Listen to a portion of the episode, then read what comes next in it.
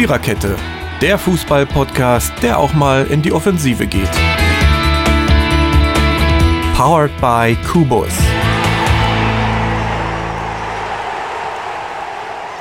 Tingelingeling, Jürgen, bitte an Kasse 3 oder so ähnlich. Ja, nee. Sehr ähm, schön. Das Sehr war falsch. Aber ähm, was anderes Doofes ist mir gerade an dieser Stelle nicht eingefallen. Herzlich willkommen zur 198. Episode der Viererkette. Ähm, warum spielen wir heute Supermarkt? Ach, ja, weil Jürgen und ich als Kind das nicht äh, genug spielen konnten. Daran liegt es natürlich ähm, ausschließlich. Nein. ähm, wegen unseres Episodentitels. Der nennt sich Kurz vor Ladenschluss. Und der nennt sich so, weil das Transferfenster bald schließt, weil wir äh, im Fußball kurz vor einer Pause stehen, vor einem quasi Neubeginn, kurz vor dem Start in die europäischen Ligen. Ja, also wir machen jetzt den August zu sozusagen und den ersten kurzen Fußballabschnitt dieser Saison. Ich glaube, so könnte man das ähm, beschreiben. Für euch da heute die Mary, der Kassenjürgen und der liebe Marco. Ähm, wir haben mit euch vor, dass wir uns mit, sagen wir mal, drei Themen beschäftigen, nämlich mit dem DFB-Pokal, mit der Qualifikation der europäischen Wettbewerbe, natürlich äh, der deutschen Gruppen und mit dem dritten Bundesligaspieltag, der am Wochenende ähm, vonstatten ging. Genau. So, also fangen wir an. Und zwar mit einem Pokalspiel vom ersten Spieltag, was ja aufgrund äh, der Corona-Pandemie beim Bremer FC verschoben wurde auf den Bremer 25. SV. August, also auf den SV, meine ich doch. Habe ich doch gesagt, nee, beim Bremer SV, Entschuldigung, auf den letzten Mittwoch. Ähm, die Bayern sind nach Bremen gereist und ja, ich dachte dann irgendwann hört das dann gar nicht mehr auf. Ja, äh, wisst ihr, ich habe 7-0 bei dem Spiel getippt für die Bayern. Als dann das 8-0 hast du gedacht, scheiße, hat nicht gereicht. 7-0, so ging die zweite Ähm, ja, Halbzeit und so aus. ähnlich dachte ich weiter. Ja, ne, aber komm, mit dem 12-0 war ja auch nicht unbedingt, sag ich mal, grundsätzlich von vornherein zu rechnen. Es ist eins geworden. Äh, Die Frage, die ich mir dabei stelle, ist, wenn es nebenbei aufhört, bei der Nase zu kitzeln, ähm, hatte Bremen überhaupt noch Spaß an dem Spiel? Oder? Doch, Also, definitiv. weil am Ende, die Tore fielen ja im, im, im 20-Sekunden-Takt teilweise, ne? Manche waren ja ganz kurz hintereinander und einige durften mal treffen, ne? Also, da konnte man sich mal Ja. richtig aus, äh, ausprobieren, quasi. Die haben, die haben mal gegen die großen Bayern gespielt und für, gut, vielleicht ein bisschen zu viel kassiert, aber unterm Strich war, haben die gesagt, komm, es ist es einmal im Leben vielleicht und dann ist auch gut. Ja, damit leben werden sie wohl können. Es ist auch so schwer, diese Leistung jetzt zu beurteilen, ne? Weil das irgendwie. Letztendlich kann man, Sagen wir mal so, Bayern hatte keine Mühe. man sollte also Musiala hier man? herausheben, der hat wirklich ein gutes Spiel gemacht, hat, wurde ja da auch von Anfang an aufgestellt. Und ja, er hat da die Fäden gezogen im Mittelfeld und hat da auch, wie viele Tore? Zwei, glaube ich, gemacht. Ähm, ja, Sané hat auch getroffen und es durfte halt irgendwie jeder mal. Ähm, auch Saar zum Beispiel hat getroffen und bei Bremen, ja, ich meine, es ist ein Fünftligist, was will man da erwarten? Das ist halt dann so und ob das dann 10-0 ausgeht, 8-0 oder 12-0, das ist dann eben einfach so, wie es ausgeht. Und ähm, der Bremer SV, ja, die haben ja sogar einen Torwart gewechselt, ähm, weil da gibt es wohl ein enges Rennen dort in der Mannschaft und der Trainer konnte sich nicht entscheiden, musste sich ja aber entscheiden. Und dann hat er eben dem zweiten Torwart auch noch 20 Minuten gegeben. Und ja, somit sind die Bayern dann locker lässig da in die zweite Runde eingezogen und haben sich da einfach freigeschossen mal. Ja, und gut, jetzt kommt es ja dann zum großen Klassiker im Borussia Park. Ja, sehr schön. Hätte Genau. man nicht besser, besser hinkriegen können. Aber das, das, eine es, tippt, Auslosung. es tippt doch kein Mensch bei so einem Spiel 0 zu 12. Mich hat das so ein bisschen erinnert an ein Länderspiel der 60er gegen, also an, der 60er Jahre gegen Zypern in Essen. Das ist damals auch 12-0 ausgegangen. Da hat der Bomber der Nation noch ein paar Tore gemacht. Die haben auf Zypern 1-0 gewonnen. Ganz, ganz, ganz schwer sich getan. Und dann haben sie die in Essen 12-0 vermöbelt. Und das hat richtig gut getan, weil sie sich damals dann nach dem Sieg gegen Schottland für die WM in Mexiko qualifiziert haben. An das Ja, Spiel meine- musste ich da denken. So eine Ergebnisse gibt es natürlich selten, aber und jetzt sowieso nicht mehr so oft. Ja. Äh, es- Das stimmt. An was kann man sich noch erinnern? 13-0 der deutschen Nationalmannschaft in San Ja. Marino. Das gab's Genau. mal. Richtig. Ähm, und das 12-0 von Gladbach gegen Dortmund Gab da nicht noch irgendwas? 1978. Ja. Genau, das wollte ich auch, gerade das, erwähnen. Auch das, jawohl. Immer noch höchster Bundesligasieg, ne? Gab es nicht noch sich mal irgendwas mit 16 zu 1 in irgendeinem Länderspiel? Im Länderspiel ja. Oder 16 zu 2? An sowas Im kann Länderspiel auch schon mal. erinnern, genau. Ja. Die Bayern haben, glaube ich, in den Im 90er Pokal Jahren mal halt, äh, oh, nicht so. gegen, äh, gegen wen waren das? Gegen DJK Waldburg oder so ähnlich, mal 16-1 oder so gewonnen. Überleg mal. Ein Wahnsinn. Krass. Ja. Ja, das war schon. Und dann irgendwann dachte ich, ach, jetzt ist vorbei. Aber haben sie es Dutzend voll gemacht, wie man so schön sagt. Ja, es ist ja Und irgendwie, ich- irgendwann sagst du, entweder du spielst das durch und haust denen wirklich die Dinger um die Ohren, wie es nur kommt, oder du sagst so nach dem 6-7-0, weißt was, komm, wir schalten jetzt mal zwei, drei Gänge runter. Aber das war ja wohl nicht. Ich glaube, für den Bremer Ja, SV war das einfach ein schöner, äh, schönes Erlebnis, so vor große Kulisse zu spielen im Weserstadion und gegen die Bayern. Und am Ende, dass sie da nicht weiterkommen, das war ja klar. Und die Höhe des, des Sieges, naja, wie gesagt, das kann man ja fast nicht voraussagen. Das ist einfach dann Glück. Ne? Also, ob die dann nur 12-0 gewinnen oder Das 15-0, ist das kann man einfach nicht. Wie viele Zuschauer haben die denn eigentlich gehabt? Ich glaube, das war über 10.000. Naja, immerhin. Ich meine auch, ne? Irgendwie sowas in der Art, ähm, meine ich auch Dürfte, zu haben. Naja, dürfte den Jahresetat stemmen, ne? Ja, Fernsehgelder gab es ja auch noch.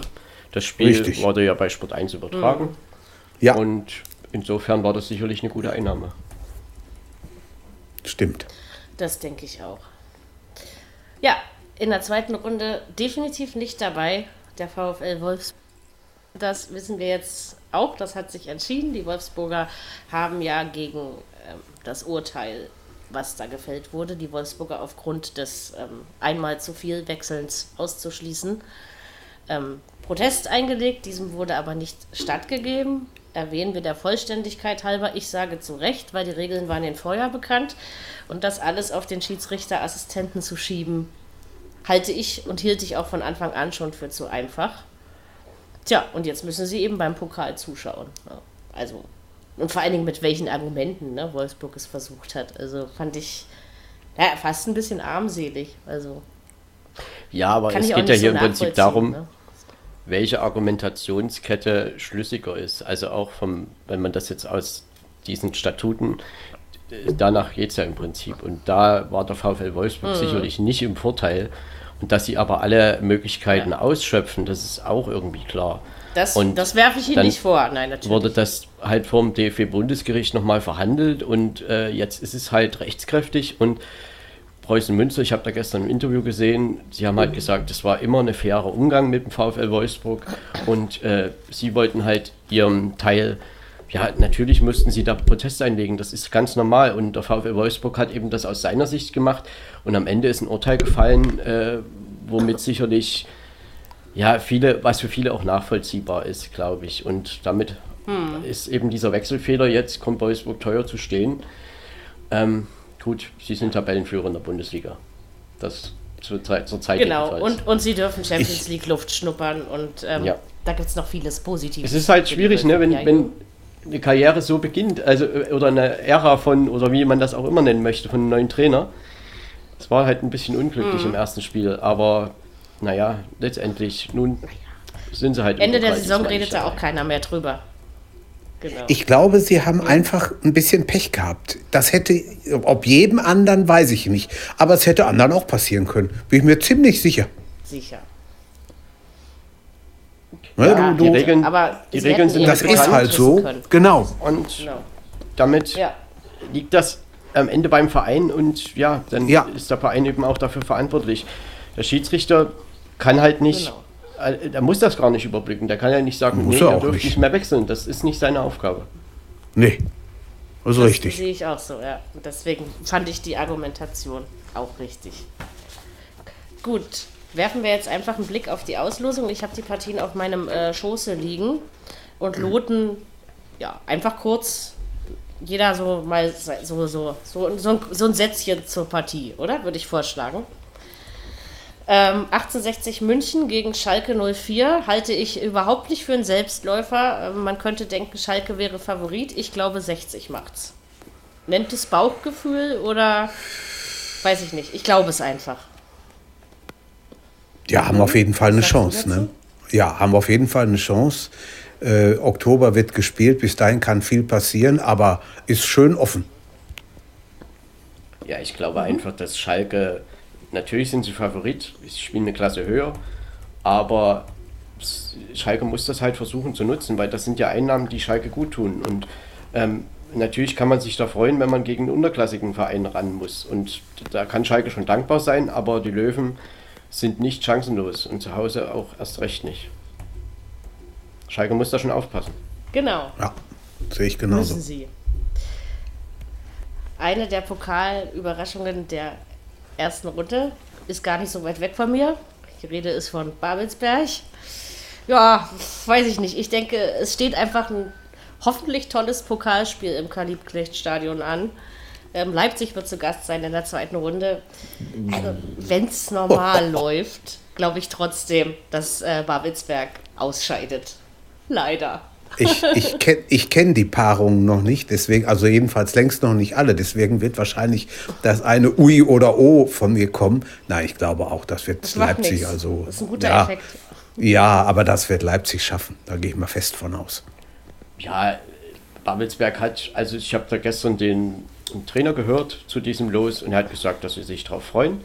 Die haben auch gejubelt, also wie ernst gemeint das nun war. Also ich denke schon, dass es ernst gemeint war. Ja, das Sie glaube freuen ich sich auch. auf RB Leipzig und äh, das wird, glaube ich, auch von der Kulisse her ein schönes Spiel. Babelsberg ist krasser Außenseiter. Ja.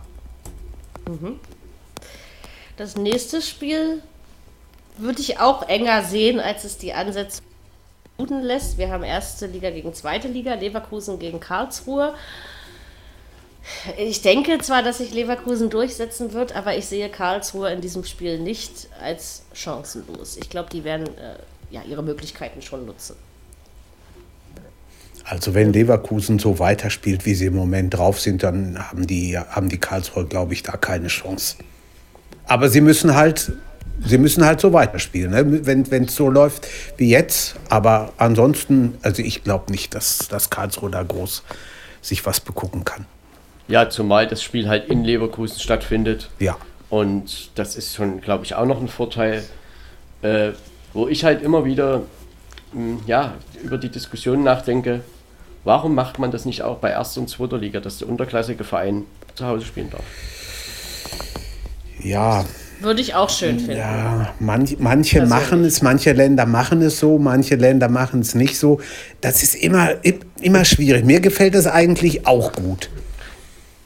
Also ich meine, man würde doch sagen, Weil das würde wenn das Spiel Karlsruhe gegen Leverkusen heißen würde, also im Wildparkstadion stattfinden würde, würde man doch im KSC größere Chancen einräumen, als wenn sie jetzt nach Leverkusen fahren. Ja, mit Sicherheit.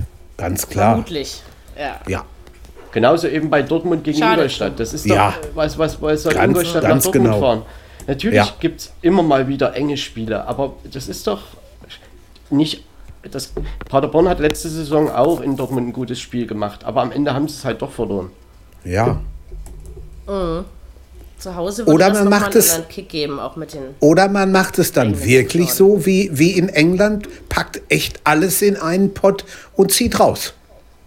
Ne? Kein, kein Unterklassiker mehr oder so, aber es ist die Frage, ob man das will. Ja, mit wäre den Amateuren, das, das das kann man schon noch so machen, wie das jetzt gemacht wird, aber wie gesagt, also ich würde das echt gut finden, wenn immer der unterklassige Verein zu Hause spielen darf. Egal welche Ich Liga. auch. Können, können wir ja mal dem DFB vorschlagen. Vielleicht äh, gefällt Ihnen die Idee ja. Bei dem nächsten Spiel stellt sich die Frage nicht. Bochum gegen Augsburg. Hm, Bundesliga dabei. beide oh ja, Wirklich, guck mal. wirklich gut in die Saison gestartet. Äh, Bochum okay, Augsburg überhaupt nicht okay. Ähm, Das ist also schwer. ich weiß das nicht, was ich da so denken Das- soll. Das, ist, ist wirklich schwer einzuschätzen. Da Also würde ich die- auch sagen. Also ich, ich möchte mich nicht festlegen.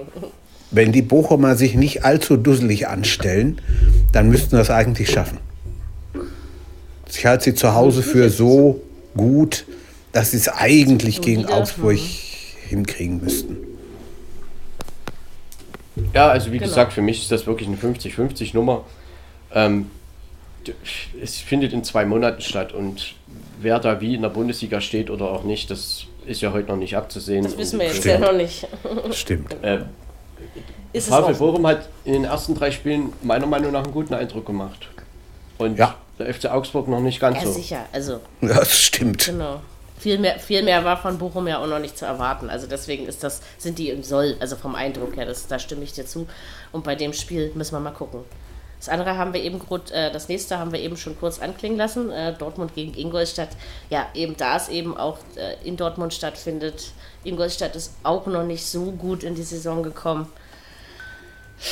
Ich würde mal sagen, das wird eine klare Angelegenheit für den BVB. Allerdings weiß man beim BVB nie so genau. Das wird aber Stimmt. Aber ich glaube also das, trotzdem.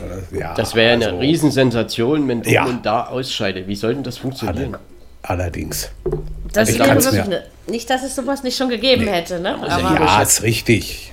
Aber Also da das muss alles auf den Kopf gestellt werden. Ja, ja. ja, ja. Ich meine, gut, Das ist kann alles passieren, okay, aber glauben tue ich es nicht. ich auch nicht. So, das nächste würde ich wieder als offen bezeichnen. Gladbach gegen Bayern.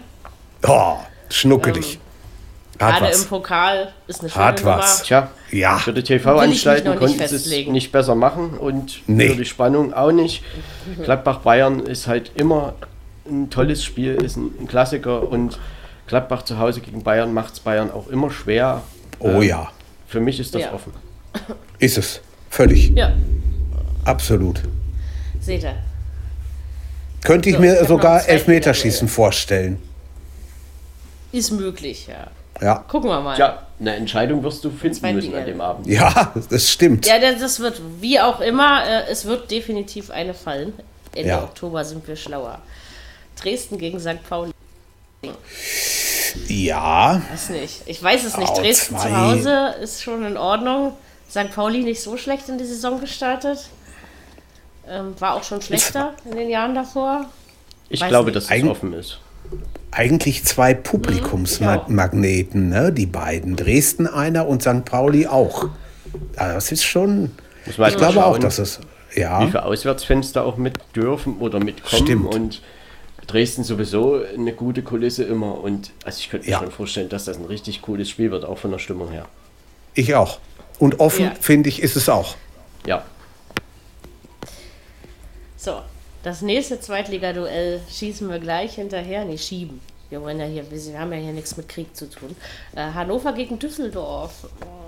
Ja, Düsseldorf jetzt die ersten Federn gelassen, so ein bisschen in dieser Saison. Ja, Hannover, glaube ich, auch noch nicht ganz so da, wo sie gerne wären. nee, absolut nicht. Ist für mich auch offen. Tabellen 17. ich habe ich hab so, ein- ich hab so ein 1-1 ich hab so ein 1-1-Gefühl. Aber das, das kann ja nicht. Kann, gut, kann passieren, dann Verlängerung oder so, aber ich weiß nicht. Ich würde auch von einem offenen Spiel Also- ausgehen und dann, Genau. das kann, geht knapp für die eine oder andere Richtung aus. Und Ja. hier kann man auch vielleicht wirklich von einer Verlängerung sprechen, von einem Elfmeter. Also hier kann ich mir wirklich alles vorstellen. Ich auch. Ich mir auch. Erste Liga gegen zweite Liga haben wir in der nächsten Partie. Äh, die TSG aus Hoffenheim trifft auf meine Freunde von Holstein Kiel. Äh, ja, Kiel ist auch nicht so, wie sie es wollten, in die Saison gestartet. Muss man wohl so sagen. Äh, Hoffenheim, denke ich, äh, ist okay. Kann man, glaube ich, Ja, nicht sagen. es ist aber Ja, die gleiche also Thematik wie bei Dortmund und bei Leverkusen. machen. Ja, sehe ich auch so. Also, dass wenn, wenn die sich nicht allzu dusselig und dumm anstellen, dann müsste Hoffenheim das Also eigentlich ich meine, hinkriegen. natürlich kann im Kommt Pokal Kiel immer dieses Jahr mal nicht so weit wie letztes. kann im Pokal immer mal was passieren. Das ist so. Ich, Ja. Wir haben das schon oft genug erlebt. Klar. Und da geht es halt an diesem Tag ums Ausscheiden und nicht um irgendwelche Punkte verwalten oder irgendwas. Und da spielt auch ein. Zweitligist manchmal ein bisschen offener und ein bisschen mit nach vorne und plötzlich liegt Hoffenheim vielleicht mal zurück und dann oder überhaupt ein Bundesligist und dann wird das ein ganz anderes Spiel. Aber trotzdem Guck ist dir- Hoffenheim hoher Favorit. Guck dir damals Heidenheim gegen Bayern an. Hat doch kein Mensch geglaubt, dass das 5-4 oder wie es ausgegangen ist. War doch Wahnsinn. Ich meine, Ja. Heidenheim schießt vier Tore in der Allianz Arena. Das muss man Ja. auch mal machen. Das ist wohl wahr. Das muss man äh, sicherlich erstmal machen. Also, das ist eben im Pokal spielen sie eben auch alle freier auf. Ne? Das ist schon was Ja. anderes. Einfach. Und wir haben ja gerade letzte Saison, kann man ja gut nehmen, Kiel zu Hause im Elfmeterschießen die Bayern geschlagen und in Dortmund 5-0 verloren. Das sind die Kontraste, die es halt gibt. Ja. Stimmt. Genau, und das hat schon auch ein bisschen was mit dem eigenen Stadion zu tun, auch wenn sich letztes Jahr die Zuschauerfrage an dieser Stelle nicht gestellt hatte. Ne? Das ist richtig. Und wir auch noch nicht wissen, ob sie sich im Oktober überhaupt noch stellt. Also ist ja einfach Auch so. das stimmt. Und naja, man muss das ja einfach so äh, beurteilen. Und Ja, deswegen gucken wir mal. Inzwischen ist man schon beides richtig. gewöhnt. Und ich habe übrigens keinen Hörschock bekommen. Ich dachte ja, ich kriege einen Hörsturz, wenn ich das erste Mal wieder halbvolle Stadien höre. Aber ähm, man hält es tatsächlich aus. Aber man hört nicht mehr so viel Schönes, was die Trainer und Spieler so reden. Das, das stimmt. Ja, Das ist weg. akustisch war das schon schön. Wir haben noch ein Zweitligaduell, Entschuldigung, im Angebot. Äh, Regensburg gegen Rostock. Man könnte jetzt sagen, wenn man sich die zweite Liga aktuell anguckt, ist das ja eine klare Sache. Aber ähm, ich sage auch bei diesem Spiel ist es offen für mich. Für mich das Für 50-50. mich. Ja, für mich auch. Mhm. Bin, ich, bin ich bei euch. I, wir sind uns ja einig. Und da, dadurch, dass der. Jan, Jan halt hier zu Hause spielen kann, natürlich ist das vielleicht ein Vorteil. Aber Ja. Hansa Rostock, ich meine, die haben auch 3-0 in Hannover zum Beispiel gewonnen. Und das, das ist einfach offen. Also da, Ja, die werden schon wissen, wie es geht. Die werden es versuchen. Also immer wenn ich auf Hansa tippe, dass sie gewinnen, in der zweiten Liga verlieren sie. Und wenn ich tippe, dass sie verlieren, gewinnen sie. Das ist gemein. das wollte ich da wird sich Hansa wünschen, Ärgernis dass du anführen. immer auf Verlieren tippst. Genau. ich, ich, wahrscheinlich, vielleicht sollte ich mal darüber nachdenken. Ich bin ja auch ein alter Hansa-Sympathisant, also von daher äh, mal gucken. Wir haben noch ein weiteres Entschuldigung, Bundesliga-Duell. Ja, Mainz gegen Bielefeld ist für mich auch 50-50. Muss ich ganz ehrlich sagen. Mainz natürlich Ja, ein bisschen den Heimvorteil, aber ich glaube schon, ich. Ja, das ist schon. ist. Das stimmt schon, aber vielleicht ist Mainz minimal im Vorteil, weil es halt einfach zu Hause ist. Mainz ist echt gut drauf. Und trotzdem gut, ist Bielefeld, 55, 45. Bielefeld eine Mannschaft, die ja auch gut verteidigen kann und deshalb kann das auch eine sehr zähe Nummer werden. Ja, 1-0, Das 2-0, ist Mainz vielleicht. Also ich, ich gebe den Bielefeldern da eigentlich keine so große Chance. Ich Wer glaub, war denn, wer nur war denn gestern 0-5er los, das schaffen. Ihr, Ja, der ihr hat- sowas das- bestimmt an. Wer war denn? Aha, Hä? Was Ronald nochmal. Margot? Jürgen hat es gerade über. Ronald Raue, okay. Äh, hat er aber nicht schlecht gemacht, wenn ich mir die Begegnungen hier so anschaue. Mhm. Ähm, doch, ich finde, da sind schon ein paar schöne Sachen dabei. Wir haben noch ein Zweitligaduell. Und zwar, also diese Saison ist es auf jeden Fall noch ein Zweitligaduell. Ob es das nächste Saison noch ist, das äh, sollte man sich nicht nach dem äh, fünften Spieltag fragen, aber mm, Klein Mary tut es trotzdem manchmal. Nürnberg gegen Hamburg. Äh, ich überlasse ja. jetzt euch, äh, wer in welche Oh. Liga geht. Ähm, das klingt nicht schlecht. Nein, aber also man könnte sagen, klar, HSV irgendwie Favorit, aber ich kann mir halt auch vorstellen, dass Nürnberg im Pokal ein anderes Gesicht zeigen kann. Und deswegen äh, Also für mich übrigens Nürnberg. als Fußballtraditionalisten ist besser geht's nicht. Das ist doch Nee. ganz toll, was da ausgelost wurde. Das- die das sehe ich genauso. Schönes spielen Spiel, ja, oder dritte oder Ja. erste oder sonst was. Völlig Nürnberg egal. Hamburg ist ein Traditionsduell und einfach genial. ja, Natürlich, das ist es. Also da, ich sage ja auch nichts gegen das Spiel, aber ich Und wollte nur sagen, für mich dass ich mich jetzt im Übrigen völlig offen. Nase vorn hat. ich habe da so ein Ja, Verlängerungsgefühl. Das ist übrigens auch ein schöner Episodentitel. Das soll man uns unbedingt merken. Irgendwas mit Verlängerungsgefühl. Ja, ja, Äh, stimmt. Ich glaube, hatten wir das heute schon? Hatten, ich glaube, das hatten wir heute noch nicht. Dritte Liga gegen erste Liga, oder? Nee, wenn ich das jetzt hier durch meine nee. Finger nochmal lese. Nee, hatten Nee, wir noch hatten nicht. wir noch nicht. Na, welches Spiel ist es? Nein, okay. Osnabrück gegen Freiburg. Bremer Brücke Ich ist denke, immer dass die Freiburger es schwierig, trotzdem machen. Ja, das werden, stimmt, Aber, aber- es ist schwierig, ja. aber Freiburg ist Favorit. Ja, sehe ich auch so. Der So, Streich wird es genau. schon richten. Man kann ja beim Dritt gegen Erstligisten nichts anderes sagen, aber Osnabrück ist trotzdem eine Mannschaft, die es Freiburg auch schwer machen kann. Und das kann auch eine lange Nummer werden. Und es kommt halt ein bisschen darauf an, wie Freiburg sich auf das Spiel einlässt. Wenn die das von Anfang an in der Hand nehmen, und das gilt ja für alle oberklassigen Mannschaften gegen unterklassige Mannschaften, dann hat der untere Klassenmannschaft keine Chance.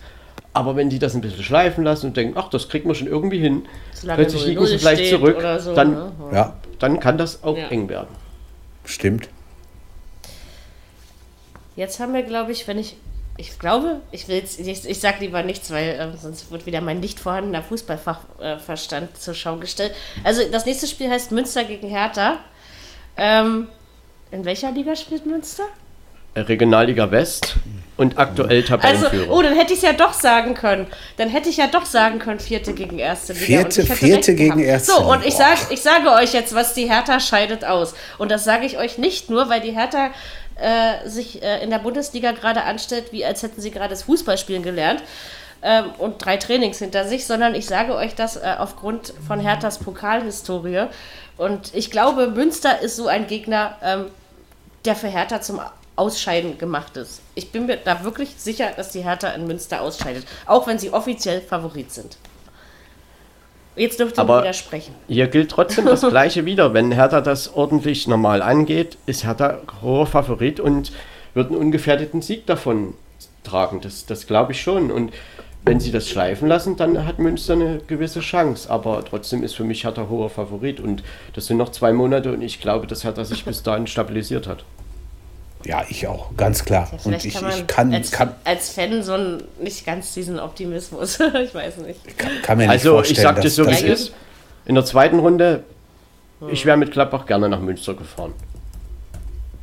Ja, das Ist glaube ich ja auch auch. nicht schlecht. Also mir persönlich, mir persönlich ist dieser Gegner eigentlich ganz lieb. Aber ähm, sagen wir mal die Hertha-Leistungen. Ich weiß, wir haben erst drei Spieltage gespielt. Ne? Das müsst ihr mir nicht extra nochmal sagen. Um, aber es ist trotzdem viel, was im Argen liegt, erkennbar. Und also ich weiß einfach nicht, was ich von dieser Hertha erwarten soll. Und äh, dann jetzt irgendwie sechs Wochen in die Zukunft zu schauen, ist natürlich dann doch mal eine Nummer schwerer. Ne? Also ich bin mir, und, und, und Hertha kann wunderbar gegen unterklassige Teams im Pokal ausscheiden. Das haben sie mehr als in den letzten zehn Jahren. Deswegen habe ich kein gutes Gefühl. Aber äh, Münster als Gegner habe ich nichts gegen einzuwenden. Ja, wie gesagt, die sind aktuell Tabellenführer, die wollen natürlich auch wieder in die dritte Liga aufsteigen und ähm, Münster, das Publikum ist auch immer gut dabei und Ja. ich glaube, das, das kann auch ein enges Spiel werden, aber wie gesagt, wenn Hertha das seriös angeht, dann dürfte es keine Diskussion geben. Werden sich über einen warmen mich, Geldregen die- freuen. Die Münsteraner, Ja, ja. Wenn wir, wenn wir über die, wenn wir über die Ergebnisse dann in, in zwei Monaten reden, dann hoffe ich, dass ihr recht hattet. Jetzt schon. äh, zwei Spiele haben wir noch auf meinem schlauen Zettel. Und zwar ein Bundesliga-Duell. Stuttgart gegen den neuen ersten FC Köln. Warum er neu ist, das Ja. reden wir nachher in der Liga. Äh, würde ich aber auch als durchaus offen bezeichnen, auch wenn Stuttgart noch ein bisschen in die Gänge kommen muss, aber im Pokal und. Nee, also ich, ich würde mich da nicht auf einen Sieger festlegen. Genau. Also wenn man, zwei. wenn, wenn ich so richtig darüber nachdenke, ist das denn nicht immer so, dass Stuttgart in Köln gewinnt und Köln in Stuttgart? Aber gut, das kann jetzt auch Zufall sein, dass ich das jetzt mir einfach mal so eingefallen ist. Ähm, ich glaube, dass das offen ist. Also doch, das, was will man dazu sagen? Das ist wirklich ein Duell auf Augenhöhe, glaube ich. Ich glaube 2-2. Irgendwie so. 90 oder 120 Minuten. Und Ja. dann schauen wir mal. Wenn die Kölner einen anderen Trainer. Trainer hätten, dann hätte ich gesagt, ja? Stuttgart, Stuttgart gewinnt. Aber bei Baumgart, äh, da bin ich mir nicht sicher. Der motiviert, Außerdem das muss ist man gucken, einer. ob der Baumgart-Effekt in zwei Monaten noch da ist und wie er sich Das- dann auswirkt. Das wissen wir Das ist ja richtig. Das stimmt. Deswegen bin ich gespannt, wie es äh, dann sein wird und wie die Mannschaften sich bis dahin entwickeln. Mannheim, Union, Berlin haben wir noch auf dem Zettel. Ja, also ich denke schon. Mannheim, klar, Mannheim hat Frankfurt rausgeworfen, das wissen wir. Also ich glaube, Ich glaube dass das trotzdem, dass Union das macht. für Union nicht so leicht wird. Das ist ein frenetisches Publikum und Mannheim eine coole Kulisse und ich denke und hoffe, dass da auch ein paar Union-Fans mit. Also das kann von der Stimmung her auf alle Fälle eine Riesennummer werden. Und ich glaube auch, dass Mannheim in der Lage ist, Union richtig zu fordern. Ja, man muss mal Natürlich, gucken, und wir brauchen ja auch eine kleine Pokalüberraschung. Wir brauchen ja einen kleinen, der weit kommt. Also, weil das Ja. haben wir jede Saison. Und das könnte dieses Jahr auch Mannheim sein. Ne? Vielleicht ist es am Ende auch Münster, die jetzt durch dieses äh, am grünen Tisch weitergekommen sind. Vielleicht sind die am Ende im Viertelfinale. Äh, Aber genau. vielleicht ist es auch Mannheim oder keine Ahnung. Saarbrücken war ja letztes Jahr im Halbfinale. Oder, oder ganz jemand anders, genau. Und Hm. ne, es sind, Saarbrücken sind noch war ja zwei der Monate. Regionalligist, äh, der erste, die das geschafft haben. Aber ja, ich glaube, die Union-Fans können sich freuen, nach Mannheim zu fahren. Ja, wird auf jeden Fall interessante Angelegenheit.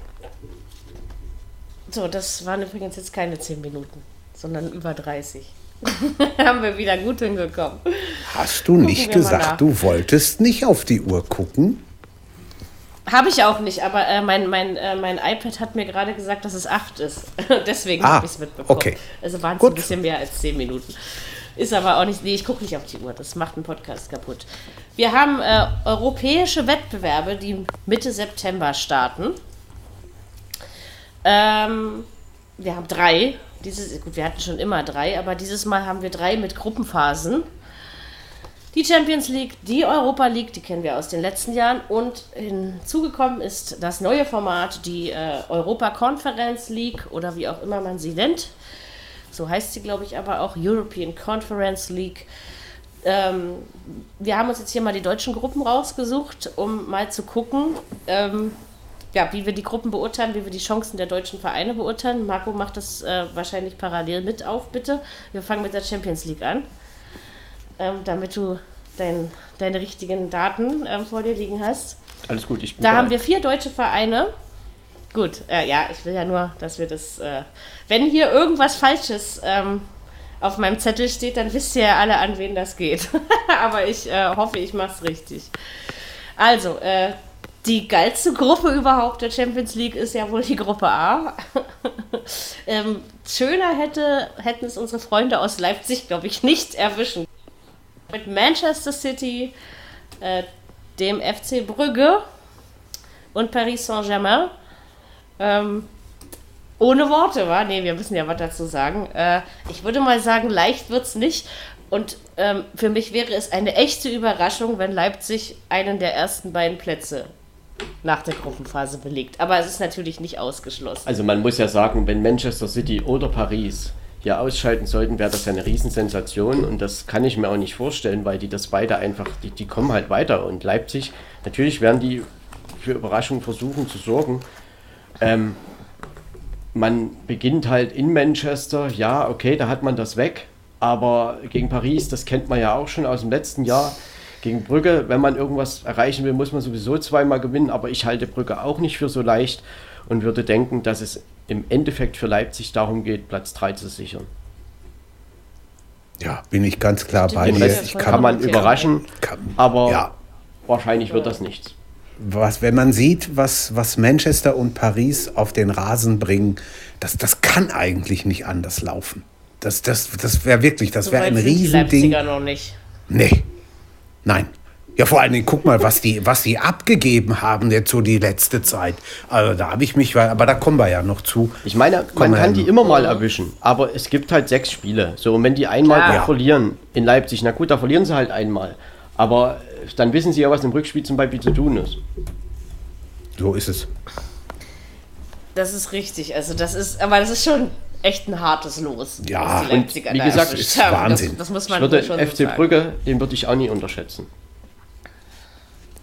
Ich Ja, ich, hab, ich, ich sag eigentlich immer, der belgische Fußball ist vielleicht ein bisschen besser, als er gemacht wird, aber ich kann mir nicht vorstellen, also bei dem, bei dem was die die letzten Jahre so abgeliefert haben, dass sie da große Chancen haben. Ich, ich weiß es nicht, ich irre mich gerne, aber ich glaube es nicht. Zum Weiterkommen nicht, aber, Aber äh, weißt du, wie mit gesagt, Paris und Man, um Rang mit, 3 mit und Paris so. und Man City hast du zwei Schwergewichte. Ne? Du hast zwei Schwergewichte in der Gruppe. Und das ist schon, das ist schon Hammer. Ja, also. Dass sowas überhaupt zusammen in eine Gruppe kommt, ist schon erstaunlich. Ne? Ja, das Aber liegt gut, an das der halt Setzung die mit dem Top 1 Konstellation. und Das- genau. genau. Zwei halt, weil da die Meister Ja. reinkommen und, Richtig. und die, die Sieger der Europa League, Champions League und deshalb ist es halt so, dass der Top 1 manchmal leichter aussieht als Top 2 und deshalb Ja. kommen die Schwergewichte oft zusammen oder viel, einige Male. Ganz genau. Genau. Ja. Was aber natürlich auch äh, tolle Spiele ähm, möglich Vom Namen her auf alle? Fälle. Also, Ja, ja, Man, ganz Man, klar. Man City Paris gucken wir uns doch alle ganz gerne an. Ja, oder? Also, von definitiv. Aber man könnte auch Aber sagen, sowas von. Durch das Gruppenformat kann es auch ein taktisches Geplänkel werden, weil mit dem 1-1 ist man da gut dabei. Sicher. Man muss Ja. einfach gucken, wie man reinstartet und dann, ähm, dass man vielleicht, wenn man verliert, nicht zu hoch verliert. Und, und also klar ist es so, das ist immer, bei den Gruppenphasen hast du immer so ein bisschen Geplänkel. Aber dennoch sind attraktive Spiele dabei. Also ich meine, wenn man das jetzt zum Beispiel- Gruppenformat hat sich ja auch bewährt. Es gibt ja so Mannschaften, die treffen sich gerne, wie zum Beispiel in Gruppe B, Atletico Madrid, FC Liverpool, FC Porto, AC Mailand. Atletico Madrid und der FC Liverpool, die treffen sich doch wirklich gerne. Ja. Stimmt, definitiv. Auch eine Gruppe. Das ist eine Gruppe, wo alle vier weiterkommen können. Glaub ich Wie auch, die dass die- völlig. Dass die sehr offen ist. Ja. Aber ganz bestimmt. Und nach Porto Jahren, ist nicht. nach Jahren der AC Mailand wieder zurück. Ja. Ich habe die gestern Abend gesehen Stimmt. gegen Cagliari. Die erste Hälfte, äh, die haben gespielt. Das war unglaublich. 35.000 in, in Mailand. Da, aber die haben richtig, richtig Gas gegeben. Giroud, äh, Giroud als Neuzugang bei denen. Also, das war schon toll. Muss ich sagen, auf die Gruppe freue ich mich eigentlich auch. Doch, Ja. das ist Na so. klar. In Gruppe Wir 10 freuen mit uns Dortmund. alle Gruppen. so, Dortmund, äh, Sporting Lissabon, Ajax Amsterdam und Besiktas Istanbul. Ja, warte mal, wenn ich das mir jetzt so überlege, sollte Dortmund eigentlich es schaffen, einen der ersten beiden Plätze zu belegen. Also halte ich für möglich. Ich glaube, dass Dortmund Also- dankbar sein kann. Äh, Ja, natürlich, Sport- das ist jetzt nicht die schwerste Gruppe. Sporting Lissabon hätte ich sofort genommen, keine Frage. Habe ich auch sofort gesagt, das ist ein, ein wunderbares Los. Bei Ajax und Besiktas bin ich mir nicht so sicher, weil wenn du gegen die spielst, je nachdem, wie viel Auswärtsfans die mitbringen dürfen, hast du ganz schnell mal kein Heimspiel mehr, sondern zwei Auswärtsspiele. Denn Ajax ist nicht weit weg und Besiktas Türken gibt es genug hier. Also, das war jetzt nicht abwertend gemeint. Da kann richtig, richtig was. jetzt sehr Ja, schön. ja, da kann richtig was abgehen. Ich Aber glaube, unterm Strich, wer, wer weiterkommen will, der muss, der muss gegen die gewinnen. Ganz einfach. die Gruppe ist schon recht ausgeglichen, aber ich glaube, dass Dortmund, äh, wenn man das so sagen kann, doch also in der Gruppe muss man den Anspruch haben, Erster oder Zweiter zu werden. Ja, Ganz klar. Natürlich. Gut. Ja, Gruppe D ist auch schön. nächste Inter Mailand, Gruppe? Real Madrid, mal, Schachtja genau, Donetsk Machst du das D, genau. und ein Neuling in der Champions League, Sheriff Tiraspol. ja. Wo ist denn das? Moldawien. In welchem Moldawien. Land ist denn das? Moldawien. Okay, das wusste ich wirklich nicht. Also, okay. Ich meine, Schachtja Donetsk und Real. Madrid treffen sich auch gerne. Ja, und Inter Mailand und Real Madrid auch. Ne? Irgendwie schon, ne? Das war doch Ja, letztes Jahr mit Gladbach oder so in einer Gruppe, wenn Und ich mich nicht täusche. sind nur Ja, das ja. erste Mal dabei und haben eigentlich eine richtige Hammergruppe erwischt. Ja, Ja, für die stimmt. ist das doof. Also, ich meine, vielleicht ist aber auch dabei sein beim ersten Mal alles. Ne? Also, ähm, Ich meine, die ich haben eine denke, da- da freut überragende, man sich eher, dass man überhaupt dabei ist. die haben eine überragende Qualifikation gespielt gegen Dynamo Zagreb. Das muss man erstmal machen mit 3-0 und 0. Ja. Das muss man erstmal machen, dass man da Ja. als Sheriff Tiraspol weiterkommt. Ja. Und ja gut, was soll man sagen? Inter Mailand und Real Madrid sind schon irgendwie die Favoriten, aber Schachtja Donetsk ist, glaube ich, unangenehm. Kann unangenehm Ja, werden. ist es, ist es. Kann Immer. unangenehm werden, auf jeden Fall. Das meine ich auch. Stimme ich zu. Obwohl, wenn ich zwei, ab- wenn ich mir zwei aussuchen könnte, dann würde ich sagen, Inter und Real schaffen das. Aber es passiert ja nicht immer so, wie Wir man sich das sehen. vorstellt. Genau. Das ist richtig. So, die Gruppe E übernehme ich dann wieder. ähm, das machen wir aber bei der Europa League nicht, Kinders, ja? Das machen wir jetzt wirklich nur bei der Champions League. Äh, sonst ähm, ist das einfach zu viel. Aber die Gruppe E, da spielen unsere Freunde der Bayern drin. Und zwar gegen das andere Lissabon, wenn ich mich nicht ganz irre. Ja. Benfica. Gegen äh, Dynamo Kiew äh, und Barcelona. Also ähm, weiterkommen in dieser Gruppe ist für Bayern auf jeden Fall drin.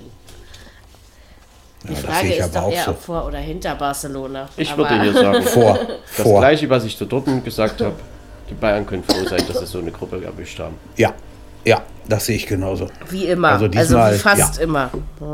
Das Barcelona ist das Allerleichteste, vom Papier her zumindest, aber Richtig. erste oder zweite Aber auch nicht die schwerste. Also, Barcelona halte ich nicht mehr so, für so stark, wie sie Ja. mal waren. Also das, das müssten die Klar, Bayern Benfica eigentlich. Kann man Ja, immer, darf man nicht okay, unterschätzen. komm. Dynamo Kiew Nein, ist das nicht ist mehr das, richtig. was es mal war, aber Stimmt. trotzdem Hm. sind die Bayern hier Favorit in der Gruppe. Also für mich Ja. schon. Für mich auch. Gruppe F ist FC Villarreal, so. Manchester. United, F. Atalanta Bergamo, Young Boys Bern. Schwere Gruppe für Bern. Ai, ai. Ja, das ist auch Ich würde sagen, ja, die, Ber die Berner sind die einzigen mit der Arschkarte, um das mal so auszudrücken. Obwohl man ja vom Namen her- Ich- freuen. Ich bin ja mir da noch nicht United, so ja. sicher. Ich bin mir ehrlich, ich weiß es nicht. Also Bern ist unangenehm. Ich bin mal gespannt, was sie Ja, draus Trainer, machen. Trainer David Wagner. Ja, Und ja, Villarreal, Atalanta, Bergamo, das gut. Also warum nicht? Also Manchester United sticht ja irgendwie heraus, vom Namen her ja. zumindest. Aber klar, Atalanta ist auch immer schwierig. Also oder jetzt seit zwei, drei Jahren schwierig. Immer für eine Überraschung auch gut. Villarreal hat eine gute Abwehr. ja, schöne offene Gruppe eigentlich irgendwo. Schon. Eigentlich, also bis auf, also ich denke schon, Bis auf dass Bern Bern es aber vielleicht, trotzdem am ja. schwersten hat. Ja, also. Ich schmunzel hier die ganze Zeit über meinen Zettel über mich rein, ey. Ich glaube gar nicht, was ich hier für Gülle zusammengeschrieben habe, aber ich behalte es für mich. Ähm, Gruppe G. Das ist noch eine deutsche Gruppe mit dem FC Salzburg, äh, dem VfL aus Wolfsburg, äh, dem FC Sevilla und dem französischen Meister aus Lille. Richtig? Richtig. Ist richtig. Ja, keine schlechte Ja. Gruppe, würde ich, mal glaube, sagen Wolfsburg für kann Wolfsburg. Also Darüber ich, ich, froh sein. da können Ja. sie Zweiter werden. Also, Ich glaube, da gibt es nichts zu meckern für Ich glaube, die Wolfsburg. Gruppe ist Das- sehr, sehr ausgeglichen. Also wirklich, Ja. wenn man hier, wen soll man hier oben drüber stellen? Weiß ich nicht. hm, nee, nee, das sehe ich ja auch so. Also, Sevilla ist, das, äh, ist in ich Europa eigentlich immer stark. Ja, Wolfsburg, ja. Ja, ja. Lille war lange nicht dabei. Salzburg hat ja, Ja. immer so ein bisschen mal ein paar Probleme, aber manchmal machen Ja. sie es auch gut. Stimmt. Und Wolfsburg, ja. Mal sehen.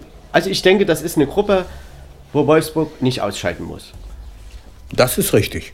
Genau, das ist das Ganz- richtig ganz die klar. schwere Gruppe, die man, die es auch hätte sein können, für die das erste Ja. Mal ähm, jetzt da zu spielen, ne? Also jetzt äh, mal Champions League so zu spielen, finde ich, finde ich das in Ordnung. Ja, in Gruppe H ist der FC Chelsea, Titelverteidiger. Richtig? FC Chelsea, Juventus Turin. Zenit St. Petersburg, Malmö FF. Ja, In der Reihenfolge. Eig eigentlich sollte. Chelsea, Chelsea und Juve das hinkriegen. Aber wenn ich Juve am letzten Samstag gesehen habe gegen Empoli, ai, also, Jürgen- da bin ich mir dann, Wir müssen das ja jetzt nicht groß, aber was ist denn da passiert? Also, ja, die, haben, die haben Ich nach das war auch dieser, 21, dieses Trara im Hintergrund. ja sicher, auf jeden Fall, die haben nach 21 Minuten das Gegentor gekriegt und hatten noch 70 Minuten Zeit, das Ding auszugleichen und haben es nicht geschafft. Empoli ist ein Aufsteiger, Freunde, und dann zu Hause, das geht gar nicht.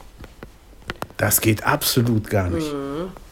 Aber trotzdem, klar, Juventus Turin hat jetzt Cristiano Ronaldo abgegeben, äh, Richtung United. Aber mir fehlt schon ein bisschen die Fantasie, wie hier nicht der FC Chelsea und Juventus Turin weiterkommen sollen. Ja. Klar. Zenit St. Petersburg ist immer irgendwie eine Mannschaft, die es auch mal schwer machen kann. Und Malmö, die freuen sich einfach auch dabei zu sein. Ja.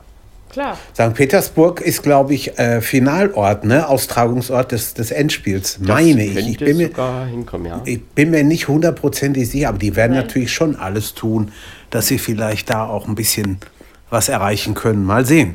Möglichst weit kommen. Hm. Ich würde sagen, insgesamt sind das schöne Gruppen. Schöne, ausgeglichene Gruppen. Oh ja. Und ähm, da können wir uns schon auf eine gute Gruppenphase Können wir uns freuen. auf was freuen. Stimmt. Das glaube ich auch.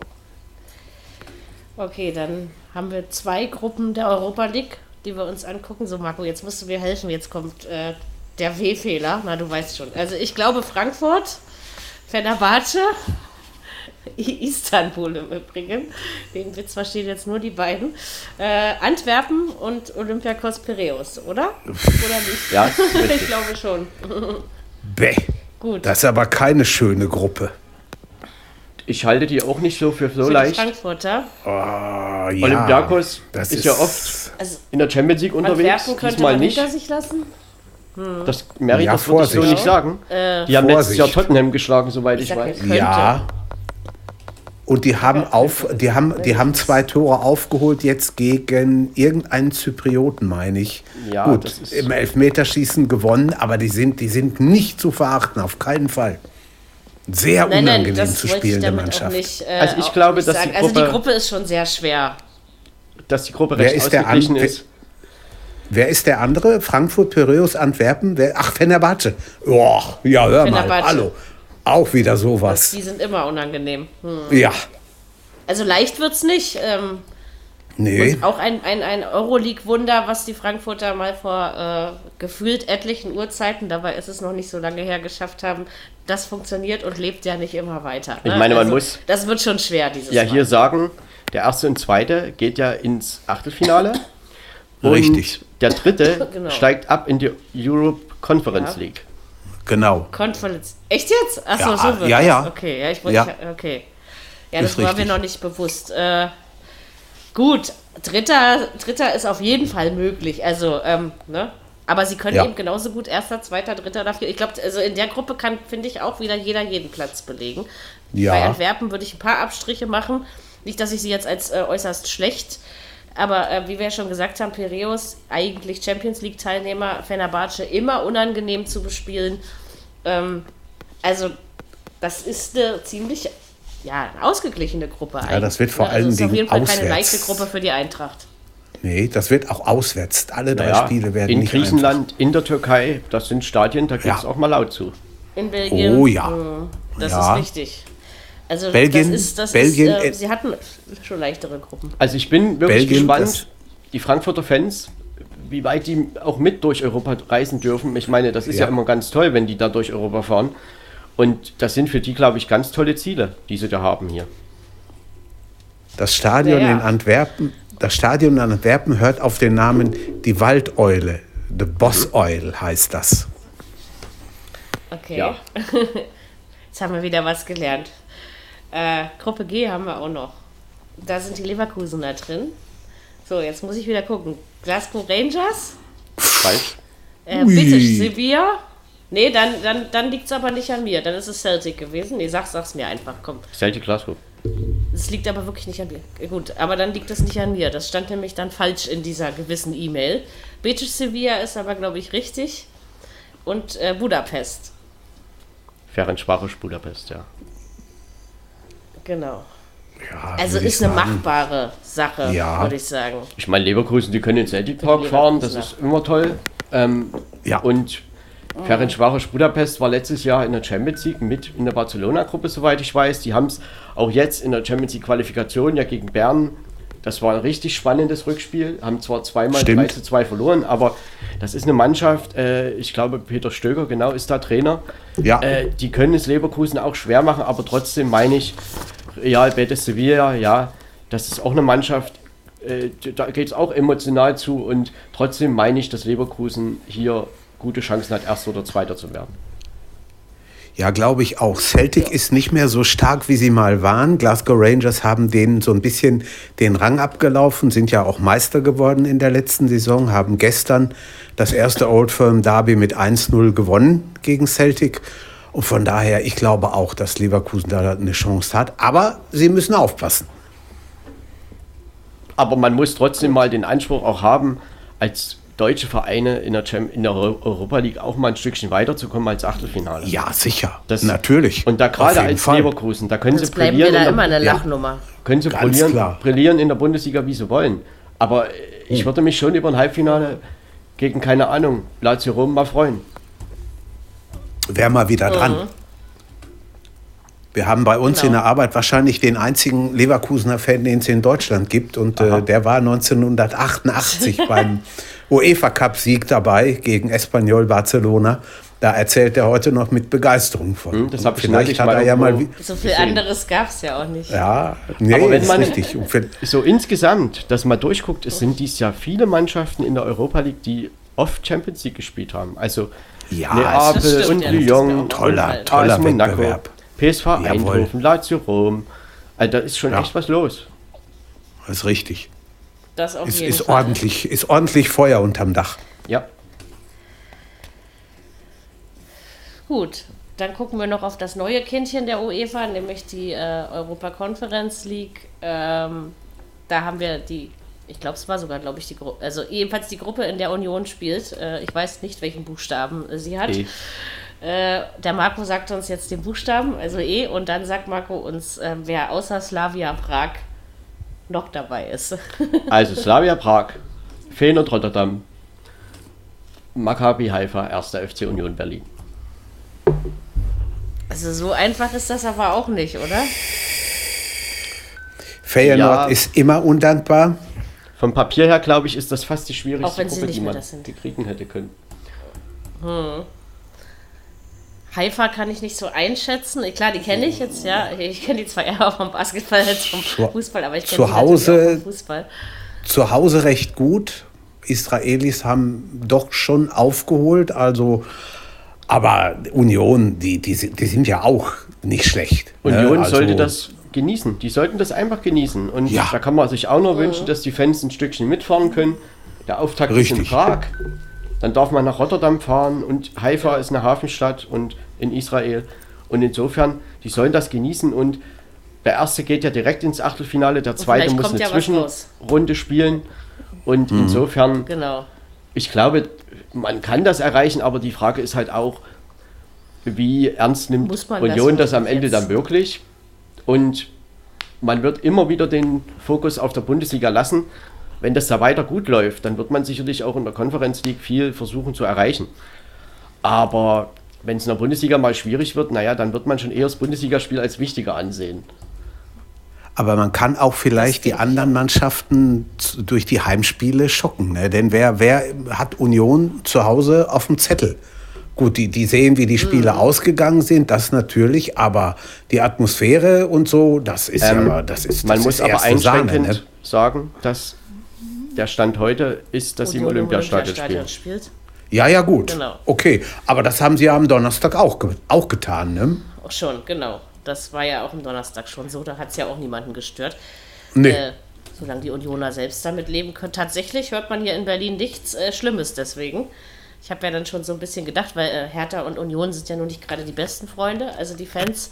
Ne, ähm, aber äh, das ist, es ist eben, das sind eben die Richtlinien, die äh, quasi befolgt werden müssen. Und ähm, ich denke, wenn es dann am Ende um alles geht, kommt Union auch gerne ähm, durch die Gruppenphase im Olympiastadion. Also was man hier ist eine schwere Gruppe und ich hoffe, dass sie es genießen. nochmal sagen muss, also so schlimm sind die Namen in der Europe Conference League gar nicht. Man hat dann AS Rom drin, Nee, man das hat stimmt, man hätte was anderes AZ erwartet. Alkmaar, man ne? hat Tottenham, man hat den Tottenham, FC Basel, genau. FC Kopenhagen. Das sind wirklich gute Gruppen geworden. Natürlich sind auch ein paar kleinere Vereine. ich habe ich hab das echt schlimmer erwartet. Ja. Das wird, ich glaube, das wird ein interessanter Wettbewerb. Mary, ein Verein ist mir noch wird gar nicht so aufgefallen. uninteressant. du wirst ihn kennen Ja. aus früheren Jahren. Ich weiß, Anna- was kommt. Anatosis Famagusta. Genau. Natürlich. Ist, ich habe davon auch an dich gedacht, als ich es gelesen habe. Da war ich damals ganz stolz drauf, als wir, äh, Marco und ich, liebe Podcasthörer, wir waren zusammen in der Schule. Und äh, das war zu Zeiten, wo Hertha BSC in der Champions League spielte. Tatsächlich, sowas gab es mal. Und äh, ja, Famagusta aus Zypern war da einer der Gegner von Hertha, das weiß ich auch noch wie heute. Und ich war dann früher ganz stolz, dass ich diesen Namen aussprechen konnte. ja, klar kenne ich den noch. Also, ja, ähm, die spielen da Habe ich gleich mit. auch äh, vorhin so gedacht. Genau. Ja, und ach, das ist, mal gucken, wie sich das so anlässt. Und der Sieger dieser Konferenz hat einen Startplatz nächstes Jahr in der Europa League. Ich finde das gut. Genau. Sollen Sie mal machen, mal gucken, was das bei rumkommt. Genau, das ist aber Zukunftsmusik. Ähm, wir freuen uns dann äh, Mitte September über die ersten Ergebnisse berichten zu dürfen. Jetzt haben wir noch neun Spieler auf dem Zettel. Äh, und zwar sind das die des dritten Bundesligaspieltags. Ähm, ja, das äh, können wir mal einfach so abarbeiten, würde ich sagen. Wir fangen an mit einem Freitagsspiel. Logischerweise fangen wir nämlich immer mit einem Freitagsspiel an, wenn es eins gibt, außer es ist Karfreitag. Dortmund gegen Hoffenheim 3 zu 2. Ähm, ich sage kurz meine Meinung dazu. Ich schließe mich äh, einem Dortmunder Spieler an, der im Interview geäußert hat, das war nichts. Und äh, der tatsächlich gesagt hat, äh, es nervt ihn, ähm, dass alle über Haaland reden, obwohl die Mannschaft die Spiele gewinnt. Äh, fand ich mal sehr mutig. Äh, Akanji war es, glaube ich. Ähm, ich habe von dem Spiel Stimmt. nicht allzu viel mitbekommen, muss ich tatsächlich zugeben. Aber ich möchte sagen, dass das doch äh, ja, gewirkt war am Ende und dass Hoffenheim sich in Dortmund ziemlich gut verkauft hat, meiner Meinung nach. Jürgen, als Dortmund-Experte, was ähm, sagst du dazu? Ja, ich fand Spiel, ich fand Spiel nicht schlecht. Jetzt nicht, weil, weil der BVB es am Ende mit 3 zu 2 gewonnen hat, sondern zum guten Spiel gehören immer zwei und die haben beide schon gewollt. Das hat man gemerkt. Ähm, dann 2-1, gut, Dortmund führte ja bis kurz vor Schluss, dann fiel in der Nachspielzeit der Ausgleich, da hat wahrscheinlich wieder jeder gesagt, boah, wird wieder nicht gewonnen, kann ja nicht wahr sein, ausgerechnet Hoffenheim, ja und wer dann halt ein Haaland in seiner Truppe hat, der zum richtigen Zeitpunkt fast immer am richtigen Platz steht, so auch am Freitag, macht das Ding 3-2, Mund abputzen, weiter. Es ist, schon, es ist schon irgendwie irre. Aber auch ich fand es gut, was Akanji gesagt hat. Äh, es gewinnt nicht nur einer. Und man hat gesehen vor einer Woche in Freiburg, wenn man Haaland mit drei Mann auf den Füßen steht, dann hat es sich ganz schnell ausgehaarlandet und dann muss nämlich der Rest der Mannschaft ran. Also als Gebirge würde ich das Spiel nicht bezeichnen. Das war ein richtig gutes Spiel und das lag halt an beiden Mannschaften.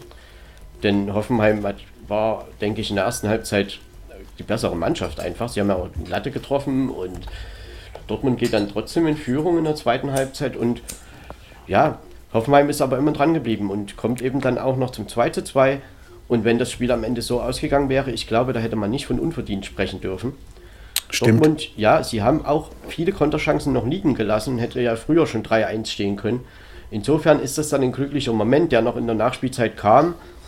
Und sie haben das sicherlich auch nicht ganz unverdient gewonnen. 24 zu 10 Torschüsse für den BVB also ja, die Zweikampfquote ist auch beim BVB, Passquote 86 zu 74 Prozent, Ballbesitz 59 Prozent auch beim BVB. Also ähm, unverdient war das jetzt nicht, aber Hoffenheim hätte sich durchaus auch einen Punkt verdient gehabt und ich fand das toll, wie Hoffenheim da echt mitgespielt hat. Und deshalb, dadurch, dass das beide Mannschaften so angenommen haben, war das einfach ein richtig, richtig cooles Bundesligaspiel, äh, Flutlicht, Freitagabend.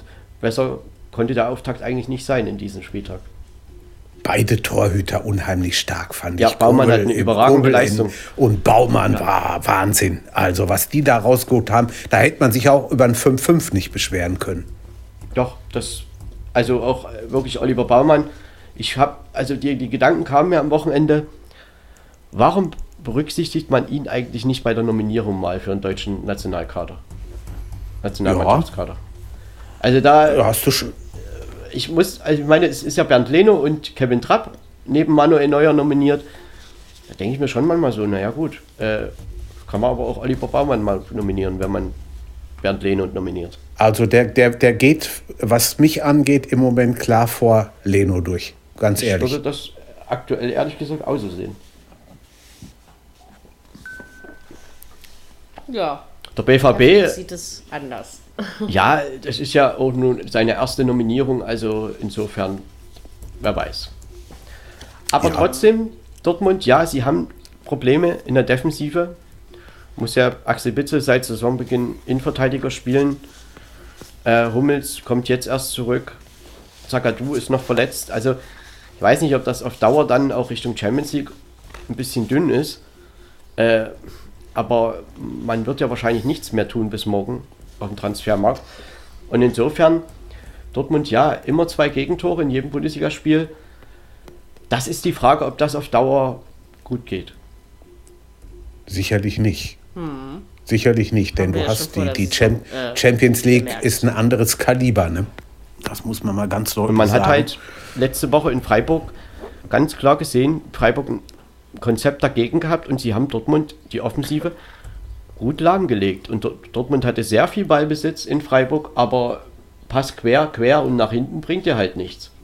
Nee. Und das Tor war noch ein Eigentor, also praktisch keins selber geschossen. Das ist schon bitter. Sie können zufrieden sein mit ihren sechs Punkten, glaube ich. Ähm, aber ich denke, die Defensive muss noch, also die defensive Absicherung, sage ich jetzt mal so, das muss noch, äh, ja, das muss sich entwickeln. Und das war ja auch schon von Rose so ein bisschen ein Problem in Mönchengladbach. Aber klar, man gleicht viel mit der Offensive aus, aber das klappt auch nicht jede Woche. Aber jetzt kommt natürlich mit Leverkusen auch ein absoluter Kracher im nächsten Spiel. Ja, ein ne? richtiger Härtetest jetzt, ne? Ja, da geht was ab. Auf jeden Fall. Das ist, Das ist richtig. Gut. Ja, und Hoffenheim, Spiel. Hoffenheim hat Gut, das noch. ist offensiv wirklich gut in dieser Saison. Also, dass sie sich da so gut reinfinden, gegen Union zwei Tore, gegen Dortmund zwei Tore, im ersten Spiel in Augsburg vier Tore, also acht Tore schon geschossen, Ja. fünf Gegentore, Für naja. Ähm, doch, äh, es ist, vielleicht greift das jetzt so langsam, was da Sebastian Hoeneß möchte mit der Mannschaft. Das haben wir in der Vorschau auch schon mal gesagt. Und sie haben ein gutes Spiel gemacht. Oder überhaupt, die gesamten drei Spiele waren sehr in Ordnung aus Hoffenheimer Sicht. Für deren Verhältnisse, ja. Auf jeden Fall. Denke ich auch.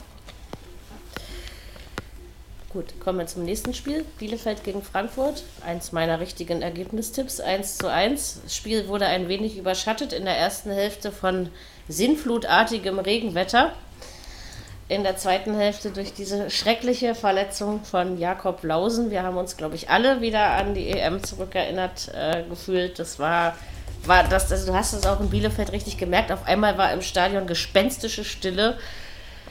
Ähm, war kein schöner Moment, wie er dann rausgetragen musste. Wir wollen aber natürlich hauptsächlich das Spielerische beurteilen. Da fällt mir eigentlich auf, dass Frankfurt relativ früh versucht hat, die Kontrolle in dem Spiel zu übernehmen. Dass es ihnen aber nicht, äh, naja, einfach nicht sofort gelungen ist. Irgendwann 1-0. Ähm, Das ist aber kein Ergebnis, aus, äh, auf dem man sich ausruhen kann und ausruhen sollte. Haben sie, glaube ich, auch nicht getan. Aber ähm, Bielefeld hat dann eben dagegen gesetzt, was sie gegensetzen konnten.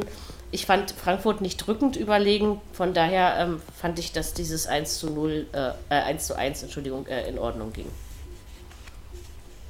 Ja, sehe ich ganz genauso Jetzt wie ja. du, muss ich ehrlich sagen. Also kann ich, kann ich, kann ich nichts hinzufügen. Ganz genau so würde ich das auch sagen.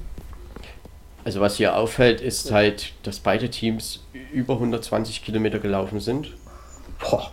Bielefeld 123, Frankfurt 122. Und das ist schon ein recht hoher Wert. Insgesamt meine ich, dass die Eintracht in der ersten Halbzeit das Spiel kontrolliert hat und äh, die Führung war dann zwangsläufig.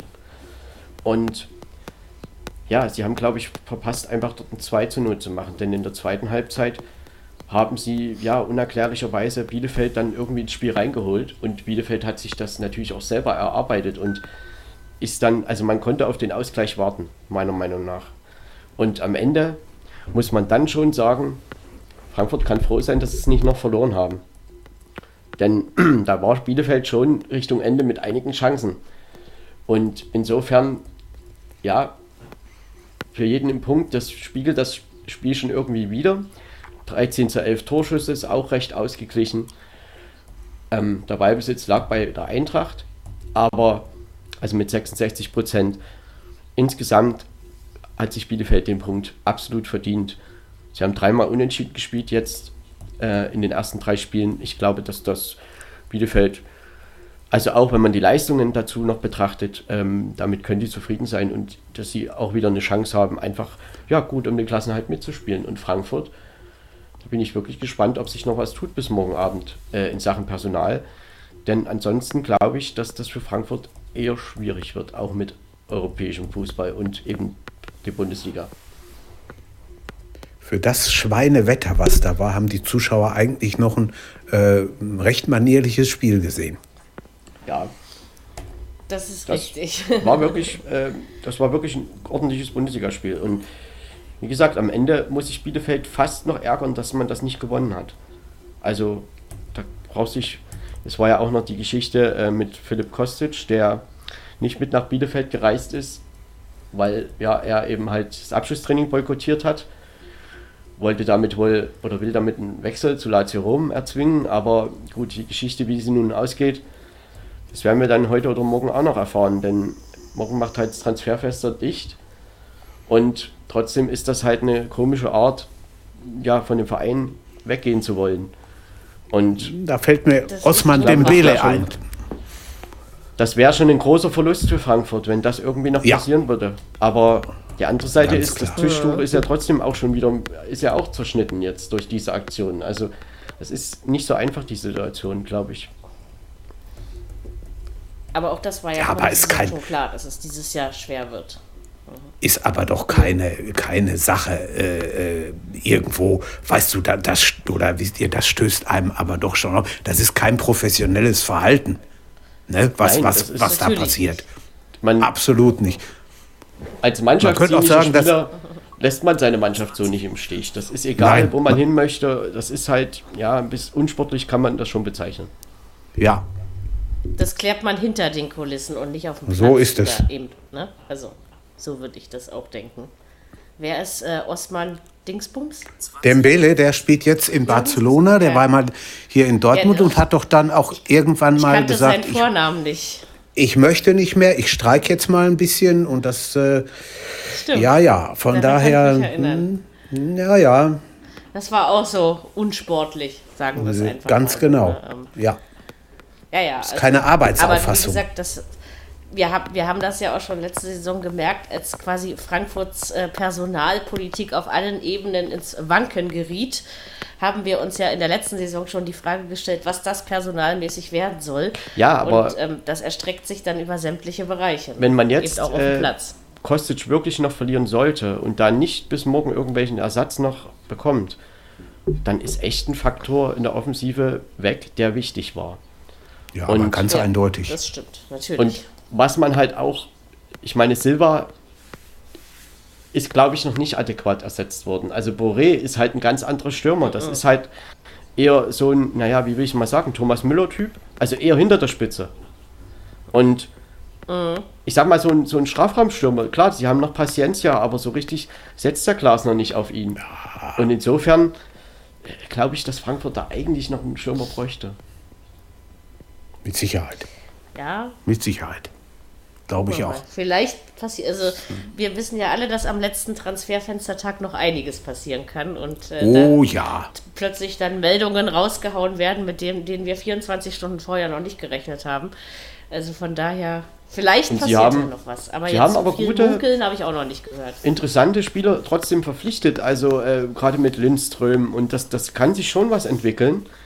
Ähm, auch Rustic, der letzte Saison schon kam, äh, wird ja jetzt bei Oliver Glasner immer wieder eingesetzt und macht da auch eine gute Figur im Mittelfeld.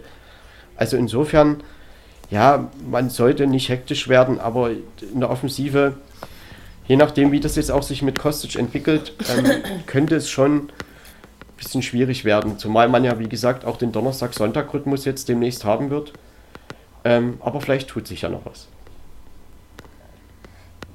Warten wir es ab. Nächste Woche sind wir auf jeden Fall schlauer.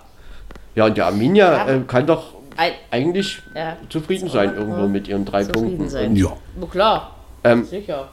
sie haben letztes Jahr nicht viele Tore geschossen, dieses Jahr auch erst zwei, aber sie kriegen halt auch nicht so viele. Und ähm, sie sind eine Mannschaft, die es wieder probieren wird und die es auch vielen Mannschaften schwer macht.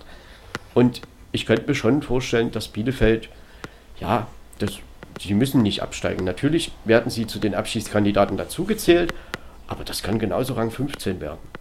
Ja, meine ich auch. Jo, das ist definitiv möglich. Und man ist im Soll. Also das denke ich eben auch. Dass man seine Aufgaben bis jetzt ähm, vernünftig erledigt hat. Kann man von dem nächsten Verein nicht unbedingt behaupten, zumindest von einem der beiden. Ähm, wir reden über den FC Augsburg. Ähm, man kann es mit dem Wort Fehlstart äh, umschreiben. Ne? Wir reden hier nicht von Krisen. Nach drei Spieltagen redet man von sowas nicht. Ich denke aber, dass man sich den Saisonauftakt garantiert anders vorgestellt hat. Am Samstag hatte man äh, Bayern 04 Leverkusen zu Gast. Man verlor am Ende mit 1 zu 4. Äh, die Niederlage an sich auf jeden Fall verdient. Ähm, allein schon wie das anfing, ja. Also es stand ja sehr schnell 0 zu 2 und dann noch mit dem Eigentor und Zwei Eigentore. gut, Leverkusen hat sein erstes Tor auch nicht selbst geschossen. Genau, und Lever, ne, Leverkusen hat ja sein erstes Tor auch irgendwie nicht selbst geschossen. Nee, Also beide. Ja Ja, irgendwie, 1-0 und 2-0 waren Eigentor. Ja, Okay, so war's. Hm. Genau, aber jedenfalls war das auch äh, relativ schnell schon, 2-0. Ne? Das war ja noch in der ersten Hälfte. Die 14. Minute. Ja, dann, man hat dann so ein bisschen, Augsburg wollte schon ein bisschen aufbäumen dagegen. Ich finde, es gab auch mal so ein paar, so fünf bis zehn Minuten, wo man das auch gesehen hat. Äh, andererseits bin ich aber schon der Meinung, dass dieser Leverkusener Sieg äh, zu keiner Minute des Spiels für mich äh, gefährdet war. Naja, ich glaube schon, dass Leverkusen Augsburg bis jetzt gut. eine gewisse Phase hatte, wo sie schon hätten auch einen Ausgleich machen können. Denn Leverkusen hat es halt nicht hingekriegt, das Spiel irgendwie zu entscheiden. Also Augsburg kam halt durch einen Abwehrfehler von Leverkusen, es war ja auch ein halbes Eigentor, wieder ran. Und dann stand es halt lange 2-1. Und in der Schussphase hat das Leverkusen dann auch in der Höhe, ich meine, sie hatten auch noch einen Lattenschuss in der Höhe absolut verdient gewonnen. Aber zwischendurch, glaube ich, hat das schon mal ein bisschen gewackelt. Und trotzdem, der FC Augsburg, ja, ein Saisontor, das war halt das durch Niederlechner am Samstag. Ähm, sie müssen halt echt schauen, dass sie so langsam jetzt äh, irgendwie in Fahrt kommen. Denn beide Heimspiele jeweils, acht Gegen, äh, jeweils vier Gegentore, also insgesamt acht. Aber die andere Seite ist, in Frankfurt hat man 0-0 gespielt. Man sieht dann halt eben auch wieder Augsburg-Dinge, ne? dass sie halt es vielen Mannschaften auch schwer machen können. Und insofern gegen Leverkusen, ja, da haben sie noch nie gewonnen in der Bundesliga in 21 Duellen. Gut, jetzt eben auch nicht, aber trotzdem muss Augsburg ja schon mal sehen, dass sie jetzt gerade auch zu Hause dann mal ein Spiel gewinnen. Das ist ja, klarer Sieg für, für Headset Leverkusen. klappert hier eigentlich so. Gibt's überhaupt, ich meins, aber ich muss gleich mal ganz kurz eben raus. Ich bin sofort wieder zurück. Ähm, ganz klare Sache für Leverkusen, finde ich. Ähm, gut, Marco, du hast recht. Die hatten zwischendurch die Augsburger mal Möglichkeiten, aber Bayer hat das doch irgendwo sehr, sehr äh, souverän über die Runde gebracht und am Ende deswegen auch deutlich und klar mit 4-1 gewonnen. Ne? Ja, und Bayer gerade die Außen Fängt äh, mit wieder so an wie letztes Jahr. Diaby Schick ist jetzt äh, auch nicht, also er ist ja sehr verletzungsanfällig gewesen, aber jetzt ist er halt fit und hat ja auch schon eine gute EM gespielt und jetzt auch am Samstag getroffen und davor ja auch schon gegen Gladbach. Und insofern Leverkusen gerade offensiv und der neue Trainer, die machen das gut. Ähm, die Frage ist einfach bei Leverkusen immer wieder, wie konstant, Wie lange? weit wird sie, wie weit wird sie es tragen. Ne? Genau, es ist so wie letztes Jahr. Also da haben sie ja auch ziemlich gut angefangen, ne? Und dann kam der Knick. Also ich bin jedes Jahr wieder gespannt, äh, wie lange es äh, anhält. Aber bis jetzt machen sie wirklich einen ordentlichen Eindruck. Ähm ja, und wie gesagt, wir haben ja natürlich auch, es sind erst drei Spieltage gespielt, da, da kann jeder noch in die Gänge kommen, auch ein FC Augsburg. Es gibt Vereine, die sind noch schlimmer dran. Also von daher, ähm, Glaube ich schon. Und Leverkusen war jetzt, äh, auch vor der Saison war das noch kein leichter Gegner. Also, ne, das ist. Aber es stimmt schon. Abwehrmäßig äh, muss man wirklich gucken, vor allen Dingen, dass man eben auch zu Hause ähm, so doll auf den Sack kriegt. Ne? Also, das äh, fällt schon auf, sozusagen. Sie hatten jetzt mit Aber das kann noch mit werden. Frankfurt, mit Leverkusen nicht die allerleichtesten Gegner. Ne? Das muss man dann schon auch mal sagen. Aber ähm, sie müssen schon sehen, dass sie da Stabilität reinbekommen und eben offensiv auch wieder ihre Tugenden einfach bringen. Und ja, da eben, ich könnte mir schon vorstellen, dass Augsburg ja, warum sollen die nicht die Klasse halten? Aber genauso gut können die auch 17. werden. Das ist halt jedes Jahr das Gleiche. Ähm, aber trotzdem, sie haben eine Chance und sie müssen es aber nun jetzt nach der Länderspielpause einfach auch mal zeigen. Da geht es zur Union. Genau. Noch nichts ist absehbar und das wird auch nicht unbedingt die leichteste Aufgabe. Äh, beim nächsten Spiel hat der Reporter verzweifelt auf Tore, die gegeben werden, gewartet. Die Rede ist äh, vom ersten FC Köln gegen den VfL Bochum. Also ich finde, gerade in der zweiten Hälfte war es ein richtig schickes Spiel. In der ersten Hälfte hast du, ähm, deswegen habe ich vorhin gesagt, der neue erste FC Köln. Äh, Steffen Baumgart hat diesem Verein schon sehr deutlich seine Handschrift aufgedrückt. Nach vorne rennen, Offensive machen. Kann passieren, dass die Defensive dabei auf der Strecke bleibt. Haben wir in Paderborn sehr häufig bei ihm gesehen dass das passiert. Äh, ich denke, dieses, dieses, ähm, diese, diese offensive Angehensweise, die der Baumgart äh, den Kölnern mitgibt, tut diesem Verein unheimlich gut. Man hat irgendwie so das Gefühl, Köln ist aus einem Dornröschenschlaf aufgewacht. Äh, zwei Jahre war das ja nicht unbedingt ansehnlich, was sie gemacht haben. Jetzt gehen sie nach vorne. Also als, als wäre das wirklich was ganz anderes, ist es wahrscheinlich auch. Ich möchte aber sagen, dass in der zweiten Hälfte der VfL Bochum auf jeden Fall besser ins Spiel gefunden hat, seinen Möglichkeiten, die man als Aufsteiger hat, äh, hat ähm, gerecht wird. Dass es am Ende 2 zu 1 für Köln ausging, vollkommen verdient. Und wir hatten, wie gesagt, im Durchgang eines, zwei Tore, die nicht, meiner Meinung nach, zu Recht nicht gegeben wurden. Ähm, ich habe mir mehrere Stellungnahmen durchgelesen dazu anders kann man das ja als blinder Mensch auch nicht beurteilen. Ne? Aber ähm, ich denke, dass der Sieg geht auf jeden Fall vollkommen in Ordnung. Ich bin halt wirklich nur gespannt, wenn Köln, also sie gehen ja sehr am Anfang, sie drücken aufs Tempo. Wie, wie weit reicht das immer im Spiel? Gegen Bochum war das möglich, aber wie sieht es denn bei äh, stärkeren Gegnern aus? Ne? Wie lange halten sie das äh, aus und, und mit?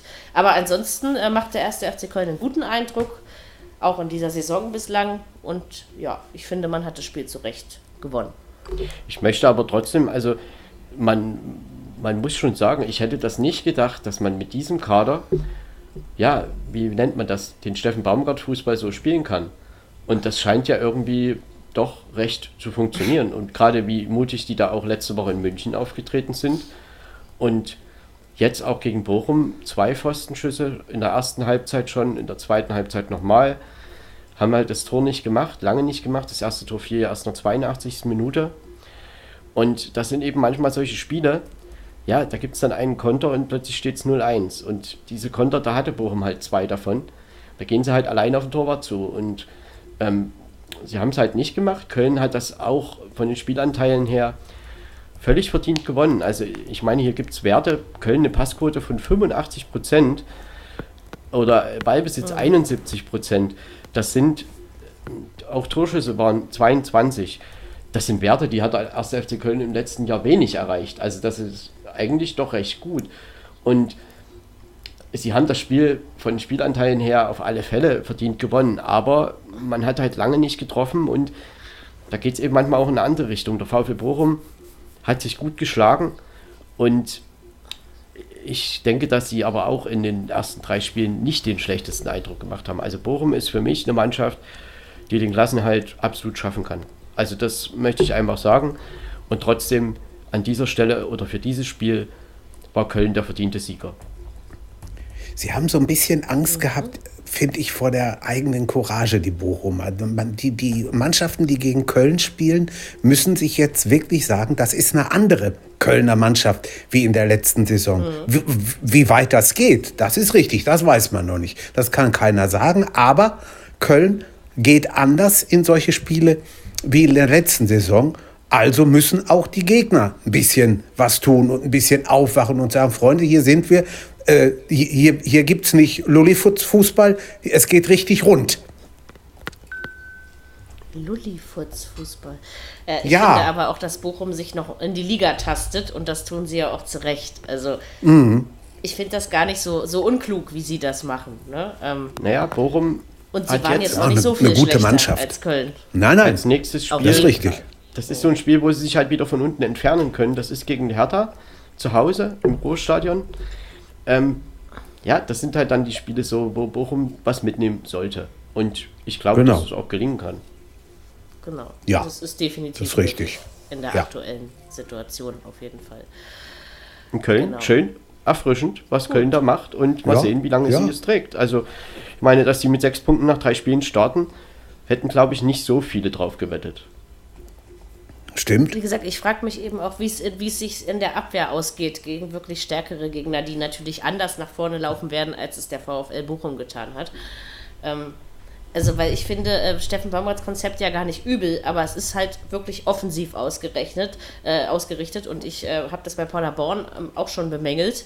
Mir fehlt irgendwie eine defensive Richtlinie in, in, in dem Baumgart-Spiel, sage ich Aber jetzt ich mal. möchte erinnern, Ähm, da bin ich in einfach München gespannt, wie das funktioniert. zur Halbzeit 0 zu 0. Ähm, gegen Hertha auch das Gegentor am Anfang und dann nichts mehr. Also klar gehört Genau. die Defensive dazu, Das war nicht übel, klar. aber ich, ich bin von Köln überrascht. Ja, Baumgart ist einfach auch ein Mann für die erste Liga, der gehört da rein. Ne? Man muss mal gucken, wie es weitergeht. Klar, weiß man nicht, aber da, er, der bewegt da schon eine Menge. In den Ja, ersten in Also Köln. überrascht bin ich nur, Haben sie schon vom Europapokal gesungen am Wochenende? Ja, das ist, das ist klar. naja, machen man, ja man soll es nicht übertreiben, aber Ja, die ja. singen immer.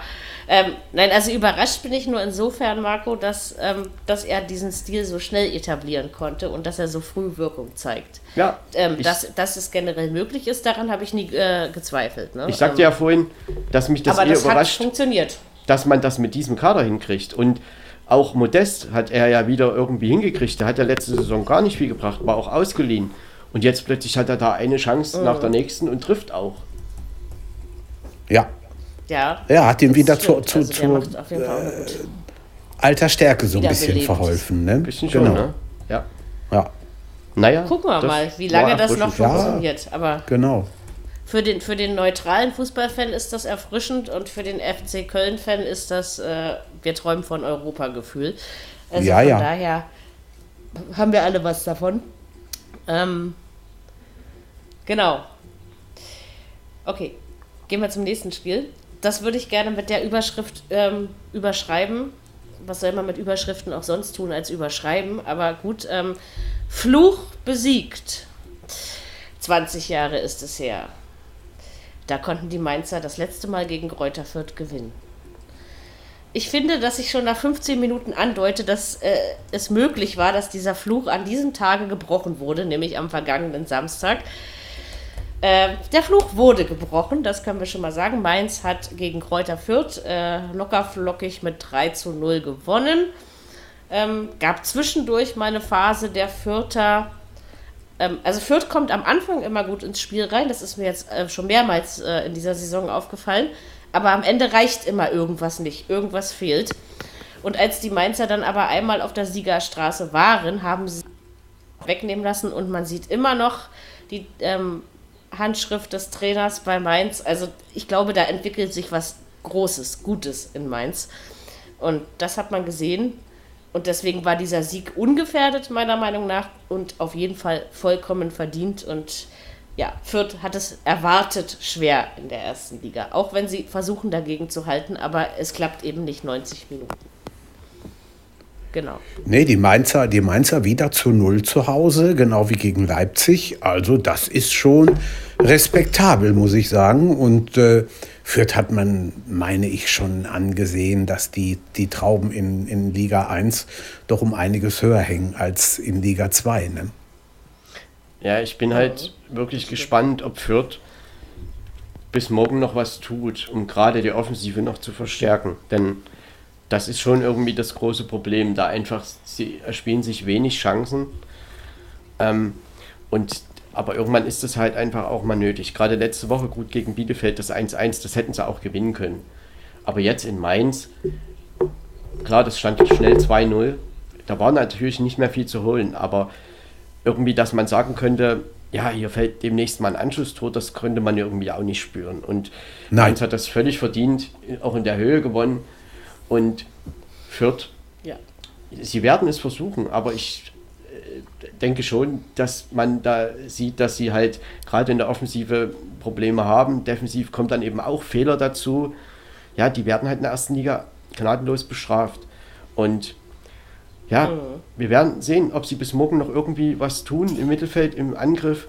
Ich glaube, dass das schon nötig ist. Und selbst aber, wenn sie es nicht tun, Fürth wird kämpfen, so ja, lange eben das alles rechnerisch möglich ist. Und das wird noch lange der Fall sein. Und Fürth, ja, es ist kurios, noch keinen Bundesliga-Heimsieg. Den haben sie einfach nicht geholt damals in ihrer ersten Saison. Und jetzt eben Tja. auch nicht. Und mal sehen, wann Keinen einzigen, ja. Echt. nicht Schon, einen. schon irre, ne? Wahnsinn. Das ist ja.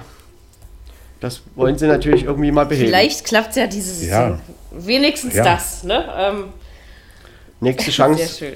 gegen VfL Statt, ach du liebe Zeit. Das, das, Na wird, ja, das, das, das, das wird ja ganz einfach. Das ist alles super. ja, na klar. Ja, na klar.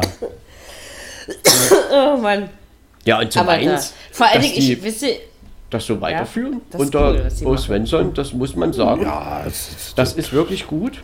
Die andere Seite ist, ich denke, hier kann man auch einfach mal sagen, den Anspruch, Mainz, dass sie Fürth schlagen zu Hause, den sollten sie schon haben. ja sicher. den sollten Auf sie jeden wohl Fall. haben. Trotz Also- 20-jährigem Fluch, ja. Also übrigens Ja. war mir das nicht bewusst, wenn das Ja, nicht in dem Spiel erwähnt gewesen aber wäre, sie hätte haben ich sich jetzt ja auch damit lange- nicht prahlen können. Ja, sie haben sich aber, ja auch lange äh, nicht getroffen. Waren ja immer ein Unterschied. Das ist richtig. Ja, ja, natürlich. Ähm, sicher, aber, Aber mit ähm, dem- das, mit aber dem- mit dem kein- auch klar. Mit keinem Heimsieg, das ist schon, das ist auch schon eine Wahnsinnsstatistik, ne? Muss man sich mal überlegen. Ja, du musst ist glaube- richtig, ja. als, als, Ab, als Aufsteiger, du musst eine gewisse Heimstärke irgendwie entwickeln. Also ja, klar kannst du auch Auswärtspunkte holen, das musst du auch. Aber zu Hause, wenn halt Fürth das in diesem Jahr, in dieser Saison wieder nicht schafft, dann ein Heimspiel zu gewinnen, ja gut, dann wird es schnell zu Ende sein. ja. Das stimmt. Und Gucken wir mal. Vielleicht machen sie ja noch was auf dem, auf dem Märktle. Ne? Also Gerade die Vereine dieser Kategorie machen ja an den letzten Tagen der Transferperiode oftmals was, weil sich Ja. dann halt für diese kleineren Vereine einfach der Transfermarkt öffnet. Das ist so und vielleicht kommt da noch was äh, morgen und wie gesagt, wenn nicht, dann werden sie trotzdem in der Bundesliga spielen und es versuchen. Leidenschaft legen sie immer rein und das kann man Fürth ja nicht absprechen und das werden sie auch in dieser Saison tun. Ja, und wer weiß, wem sie es noch alles schwer machen können. Und trotzdem werden viele Mannschaften den Anspruch haben müssen, gegen Fürth zu gewinnen. ja, Genau. So kann man das zusammenfassen. Wir kommen jetzt zu meinem Lieblingsspiel an diesem Spieltag. Es ist nicht das Samstagabendspiel, das liegt übrigens nicht am Ergebnis, sondern ähm, nein, mein Lieblingsspiel ist tatsächlich ähm, das ähm, letzte 15.30 Spiel vom Samstagnachmittag, was wir noch ähm, offen haben auf unserem Zettel. Stuttgart gegen Freiburg. Also da ging es da ging's doch einfach ab, um das mal salopp und banal auszudrücken bisschen schöner sagen. Ähm, der Großteil des Spiels gehörte dem SC Freiburg.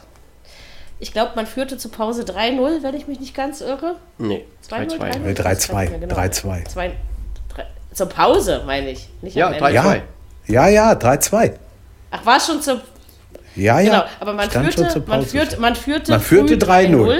Das ist richtig. Genau, und in der Zeit, in der Zeit hat auch wirklich nur der SC Freiburg gespielt. Also man hatte das Gefühl, na, das kann ja noch sonst wie hoch ausgehen.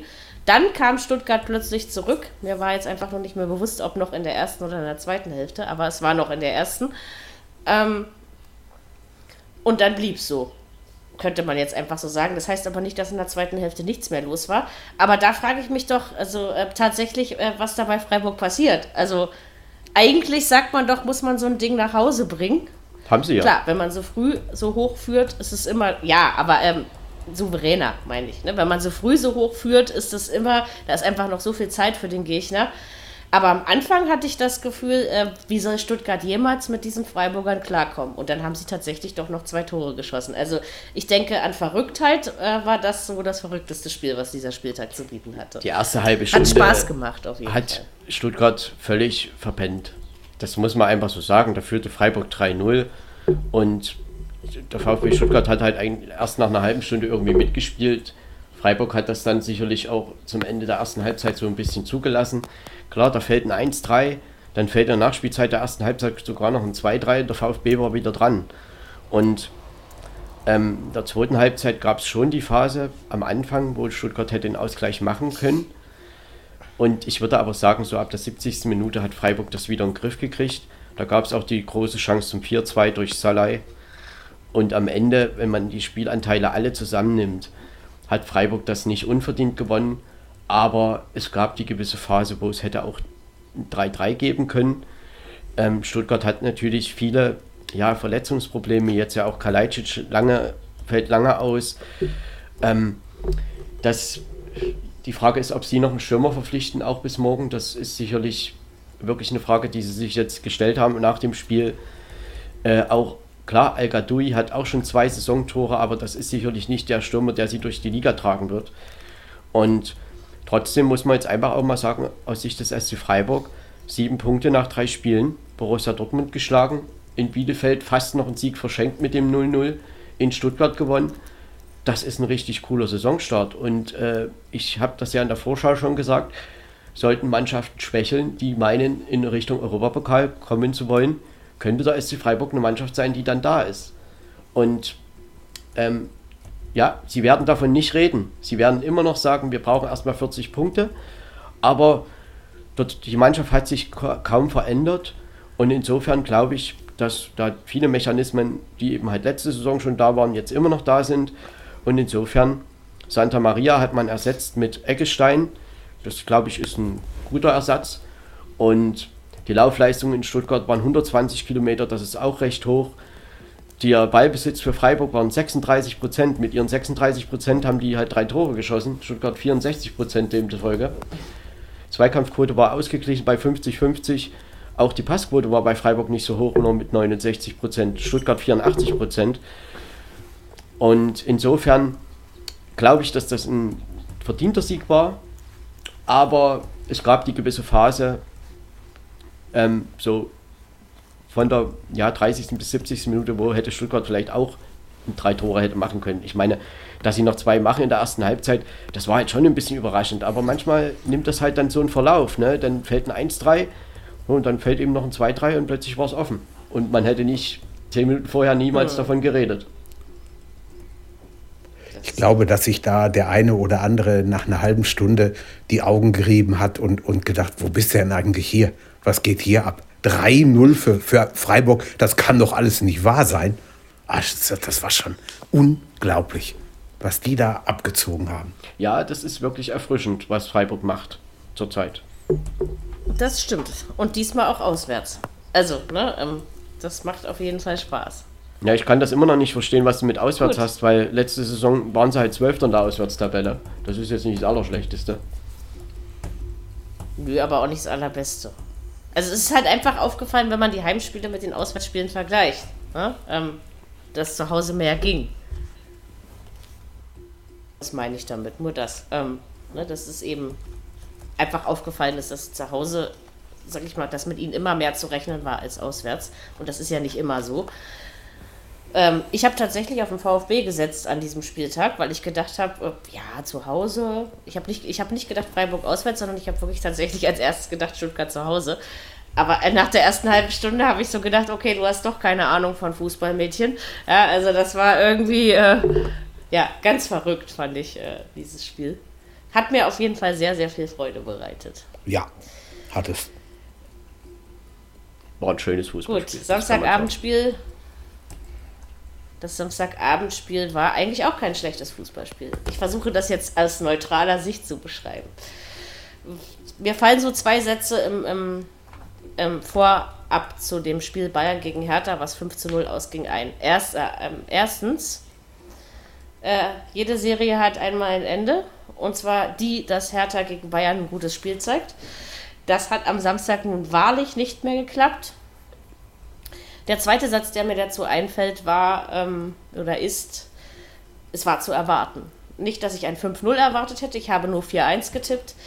Aber, ähm, also, äh, Paul Dardai hat äh, den schönen Satz auf der Pressekonferenz gesagt, ich habe jetzt viel Arbeit. Das fand ich sehr niedlich, irgendwie auch in seinem, so schön mit seinem Akzent, ne, wie er das immer so schön sagt. Ähm, dass man in Bayern nicht gewonnen, äh, in München nicht gewinnen muss, ist klar. Das, das muss man nie, schon gar nicht als Hertha BSC. Man ist so oder so beschissen in die Saison gestartet. Man hat äh, die ersten zwei Spiele überflüssigerweise verloren. Da war nicht alles schlecht in den Spielen. In München hatten sie meiner Meinung nach keine Chance. Ich finde, sie haben diesmal gar nicht so schlecht eingekauft. Es war Ruhe im Verein. Ähm, es sind erst drei Spiele gespielt, deswegen will ich jetzt gar nicht so viel meckern, aber ich möchte trotzdem diesen Einsatz noch sagen ich verstehe es nicht.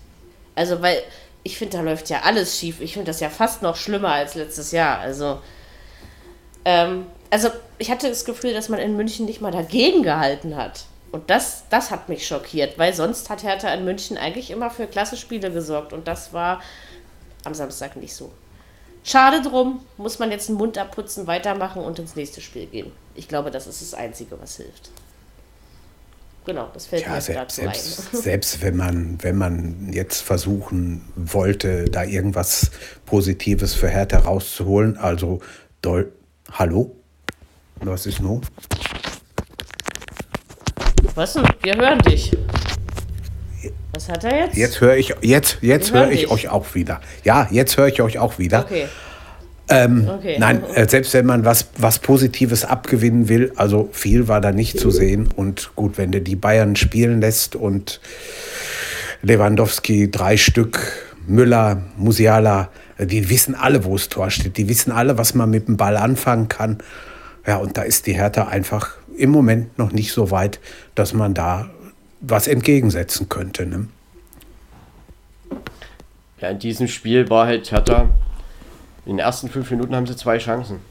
Und dabei war eine von toll. Selke, die war richtig toll. Und da hätten sie auch führen können und eigentlich vielleicht sogar müssen. Ich denke, Aber der hat sich die Rippen gebrochen. Ja, in der zweiten Halbzeit dann. Ach so, das war es dann. Hm. Hm. Und ja, aber der Unterschied ist halt nicht, der, zwei Chancen in fünf Minuten. dass Bayern, sie machen eben ihre erste Chance und Hertha nicht. Das war der Unterschied. Und dann, wenn Bayern einmal rollt, dann rollen sie halt.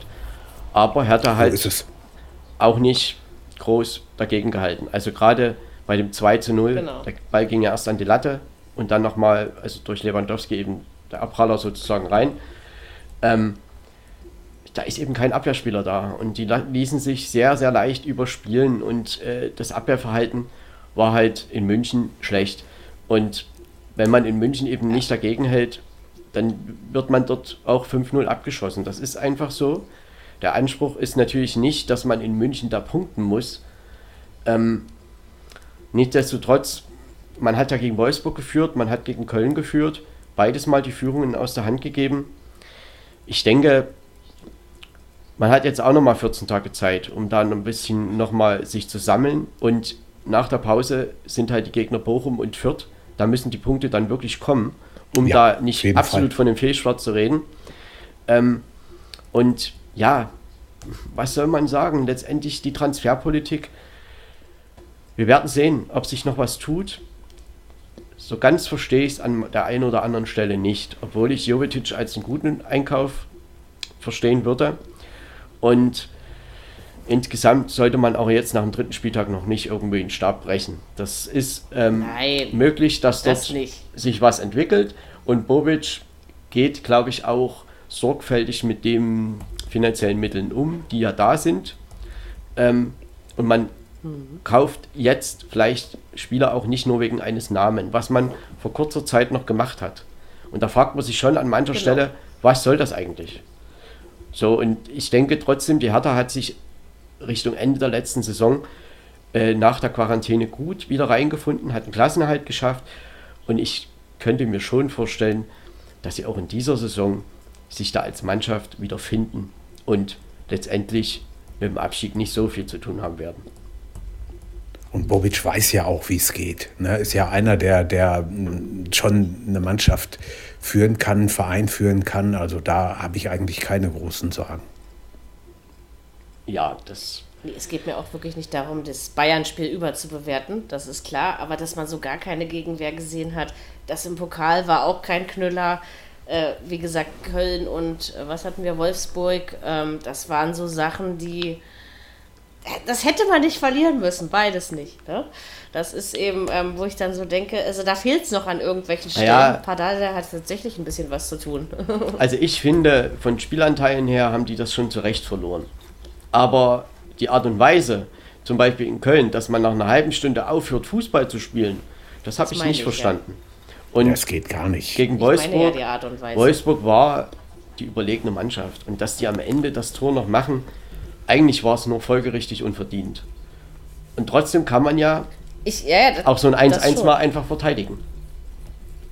Genau, ich meine, es war überflüssig, ne? Also weil einfach die Möglichkeit da war, aus diesen beiden Spielen mehr rauszuholen. Die war in München nicht da. Ja? Aber ähm, das, das ist eben das, was mich, was mich aufregt, dass dann äh, ab einer bestimmten Stelle nichts mehr kommt. Und äh, man, man sage ich mal, wenn man, wenn man Fan eines Fußballvereins ist, dann guckt man auf den Verein über Jahre, guckt, dass er sich weiterentwickelt. Äh, ich, ich habe das, was Marco gerade beschrieben hat, mit dem Ende der letzten Saison genauso empfunden, auch in der gleichen Art und Weise. Äh, jetzt habe ich im Moment das Gefühl eines Rückschritts oder einer stockenden Entwicklung. Das kann ich noch nicht so genau benennen. Wir haben aber auch erst drei Spieltage gespielt. Da breche ich auch keinen Stab. Ja, du aber, spielst ähm, gegen zwei Champions League-Teilnehmer. Das muss funktionieren. Sicher. Aber trotzdem, null Punkte ist schon ein bisschen sehr wenig. Und die Art und Weise des Spielens. Also es geht mir gar nicht nur um die Punkte, sondern es geht einfach um die Tatsache, wie man spielt. Und das, äh, ja, weiß ich nicht. Also mir fehlen da so ein bisschen die Worte, weil ich das so nicht, also nicht ganz so erwartet hätte, sage ich mal. Ne? Ich glaube, unruhig ja, aber nicht so wird es in Berlin, wenn man jetzt gegen Bochum und Fürth nicht irgendwie punktet. Dann wird es. Ja, mit Sicherheit. Ja. Das glaube ich auch. Genau. Denn das sind zwei Spiele, das die musst du eigentlich auch. oder kannst du eigentlich gewinnen. Ja, die solltest du schon irgendwie gewinnen. Zumindest sollte man vier Punkte sollte man auf jeden Fall mitnehmen. Ja. Also ihr wisst ja, der Maßstab sinkt irgendwann, aber äh, das ist eher so, ich hoffe es einfach und ich drücke meiner Hertha natürlich ganz doll die Daumen, weil, weil wie gesagt, das ist ja kein, das ist ja kein Drittligakader, der da auf dem Platz steht. Ne? Ähm, das ist, da ist schon mehr draus zu machen. Vielleicht geht es aber auch nicht von jetzt auf gleich. Ich habe aber das Gefühl, dass Bobic und Dada sich verstehen. Also, dass, dass, dass die Kommunikation da gut ist zwischen den beiden. Und ähm, was ich auch an Dardai sehr bewundernswert finde, in, in, einigen Jahren zuvor hat er manche Dinge runtergeredet. Ich finde, jetzt schätzt er das sehr realistisch ein. Und gucken wir mal. Also er ist ja auch älter geworden. Ne? Aber man muss halt. Der Hertha jetzt noch nichts Böses. gerade wenn man nur mal die defensive Mittelfeldposition nimmt. Toussaint ist halt im letzten Winter gekommen oder im letzten, in der letzten Saison und ist da eigentlich noch nicht eingeschlagen, aber ist ja für viel Geld gekauft worden. Hat ja auch das schon nachgewiesen in Lyon. Das hat er da Champions League gespielt und so weiter. Und wenn man dann dagegen hält, zum Beispiel der erste FC Union Berlin, die Rani Gedira vom FC Augsburg holen, der jetzt jedes Spiel im Pokal und in der Bundesliga gemacht hat und dort einfach die Doppel-6 bildet oder überhaupt die defensive Mittelfeldposition und eben den Laden nach vorne und nach hinten einfach, als wäre schon ewig da, zusammenhält. So, und das ist ein wenig namhafter Spieler, hat nicht viel Geld gekostet und ähm, das gelingt der Hertha irgendwie gerade nicht so, dass man eben solche Spieler dann findet. Ja, vielleicht ist das eben. Ich sag ja immer noch, vielleicht hat das große Geld der Hertha gar nicht so gut getan, wie alle meinen. Also man hat zumindest noch nicht das Optimum daraus geholt.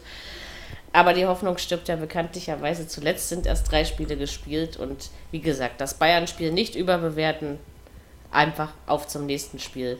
Ähm, die Punkte musst du nicht. Also ich würde. Holen. Aber wehren sollte man sich wenigstens. Die gesamte Anfangsphase. Ich, ich, ich, mach mich, ich, ich, ich muss mich mal kurz rausmachen. Ich bin wieder da. Augenblick. Ja, ja. Die, ich würde ja, die ersten drei Saisons oder die drei Saisonspiele, ich würde die nicht überbewerten, weil es sind zwei Champions League Teilnehmer, die sie gehabt haben. Und äh, in Meppen, klar, ist man da auch eine gewisse Phase im Pokal geschwommen, aber man hat es letztendlich geschafft. Man ist weitergekommen und es haben sich viele Bundesligisten schwer getan in der ersten Runde. Und jetzt, wie gesagt, gegen Bochum und gegen Fürth sollte die Saison für die Hertha aber endgültig auch losgehen. Hoffen wir, dass du recht hast. Davy Selke, ja, er hat sich verletzt. Das ist halt schon ein Problem. Ne? Also, weil er wird ja vielleicht dann doch nicht so schnell wieder fit und vielleicht muss man auch in der Offensive noch was tun. Das kann schon sein, dass da auch noch was passiert. Ich glaube, man war, ist da auch dran an einem Stürmer aus Nizza. Ähm, Ja, Sowas habe ich auch gelesen vorhin, ja. ich denke schon, dass Hertha. Also aus meiner Sicht spielen die eine sorgenfreie Saison. Okay, ähm, ich werde sich bei Zeit an diese Worte erinnern oder mich, je nachdem. Kannst du gerne tun. mal.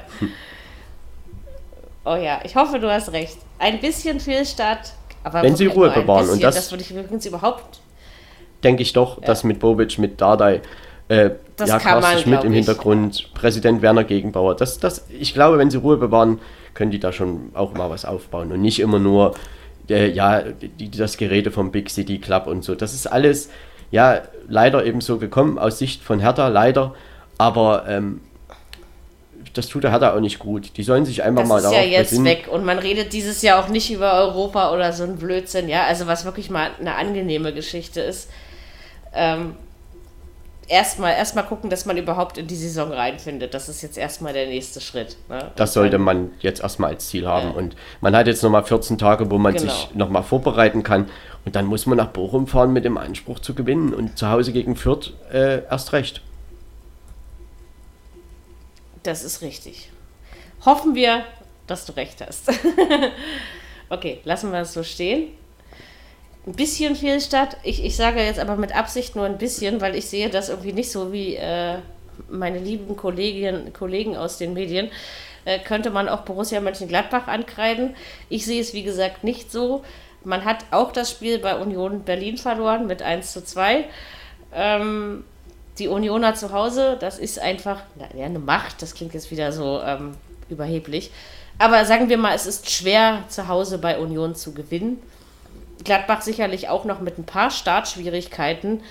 Aber ich finde halt, ich habe mir jetzt auch alle drei Gladbach-Spiele nochmal äh, angeschaut und nochmal ähm, so Spielabläufe, Statistiken durchgelesen. Da ist auch nicht alles schlecht, was da passiert ist. Äh, ja, Unions äh, neidvoll anzuerkennen. ich versuch's mal. Vielleicht sollte ich es neidlos versuchen. Ich habe keine Ahnung. Aber sie machen das sehr ordentlich. Können stolz auf sich sein. Sie sind Berlins Nummer eins. Das ist eben so. Jedenfalls im Moment. Und was Gladbach angeht, hast du äh, die bessere Ahnung. Was sagst du denn dazu? Fehlstart, ja oder nein? Äh, naja, von Zahlen her ist es ein Fehlstart. Vom.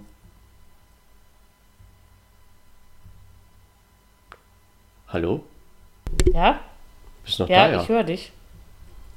Ja, von, natürlich. von den Zahlen her ist es ein Fehlstart. Von den gezeigten Spielen, ja, das ist halt genau diese Mannschaft, äh, nicht konstant.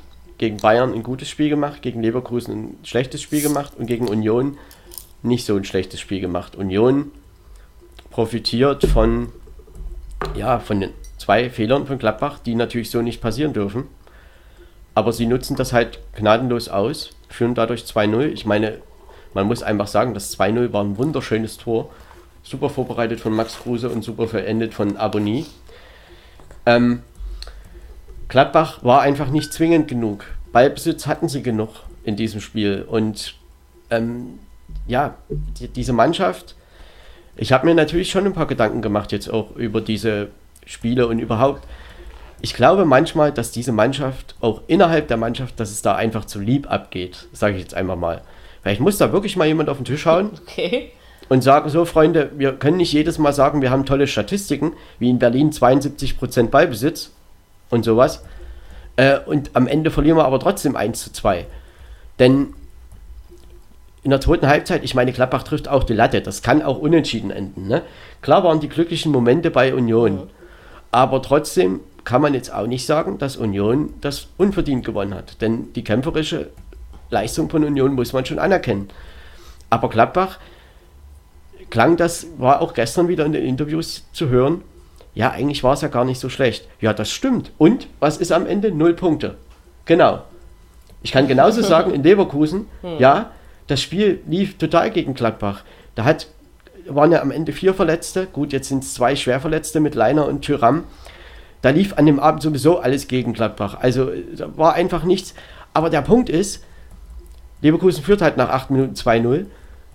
Gut, das 1-0, da springt der Ball eben unglücklich an Jan Sommer dran und ins Tor. Da kann er auch gerne vorbeispringen. So, und was passiert in der Folge? Gladbach spielt und trifft eben den Pfosten. Und Leverkusen macht mit jedem Schuss ein Tor. Und am Ende geht es 4-0 aus. Und alle sagen, ja, was machen die da? Die haben doch gegen Bayern so gut gespielt. Mhm. Die haben das zu Recht verloren. Aber Gladbach muss auch mal, glaube ich, lernen, wir können auch mal nicht schön spielen und 1-0 gewinnen. Das ist auch mal möglich. Das machen andere Vereine auch. Und ähm, ich denke, dass sich jetzt transfermäßig nicht mehr so viel tut, denn da war ja auch viel im Gespräch mit Jonas Hofmann und mit Ginter nach München eventuell und Zakaria ist immer noch im Gespräch. Aber es hieß wohl jetzt, dass nichts mehr passiert. Klar, man weiß nie, bis das Transferfenster zu ist. Aber so im Großen und Ganzen, diese Mannschaft ist ja im Großen und Ganzen zusammengeblieben. Und man sollte sich auf seine Stärken einfach jetzt mal wieder berufen. Und aber bitte am Ende ich brauche nicht 20 Torschüsse, mir reichen auch 10, wenn sie einmal mal zwei Tore daraus machen. So, und ich glaube daran, ich glaube, dass man Hütter Zeit geben muss, denn nach ja. drei Spielen ein Punkt, natürlich ist das nicht gut, aber Gladbach spielt jetzt gegen ähm, Bielefeld und Augsburg, da müssen jetzt auch Punkte runterfallen und das müssen auch überzeugende Spiele einfach mal werden. Und was man absolut noch sagen muss, die Vorbereitung verlief halt holprig. Da waren viele bei der EM, viele Spieler aus dem Kader ähm, und auch eben die Verletzungen jetzt in der Vorbereitung schon jetzt am Anfang der Saison. Und Adi Hütter hatte eigentlich den gesamten Kader noch nie zur Verfügung. Und das muss man dann schon sagen. Ja, wo die gegen Bayern gespielt haben, habe ich gedacht, Mensch, das, das ist ja ganz toll, was die, die haben wirklich, wir wissen alle die Elfmeter-Szenen kurz vor Schluss, das war für mich, das ist ein, zwei Fehlentscheidungen gewesen. Gladbach hätte dort Sieg verdient gehabt, auch wenn Bayern viele Chancen hatte. So. Und gegen Leverkusen, gut, da kann man halt mal verlieren. Ob man das so machen muss, weiß ich nicht.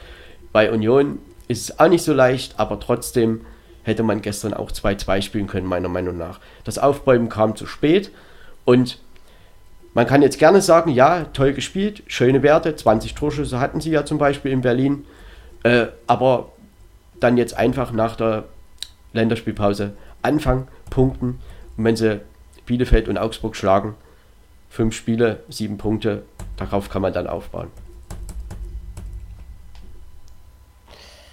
Gut. Und trotzdem muss man ja auch noch zwei Worte zur Union sagen. Denn Bitte? Union, das war, glaube ich, das 18. Spiel in Folge, was sie zu Hause nicht verloren haben.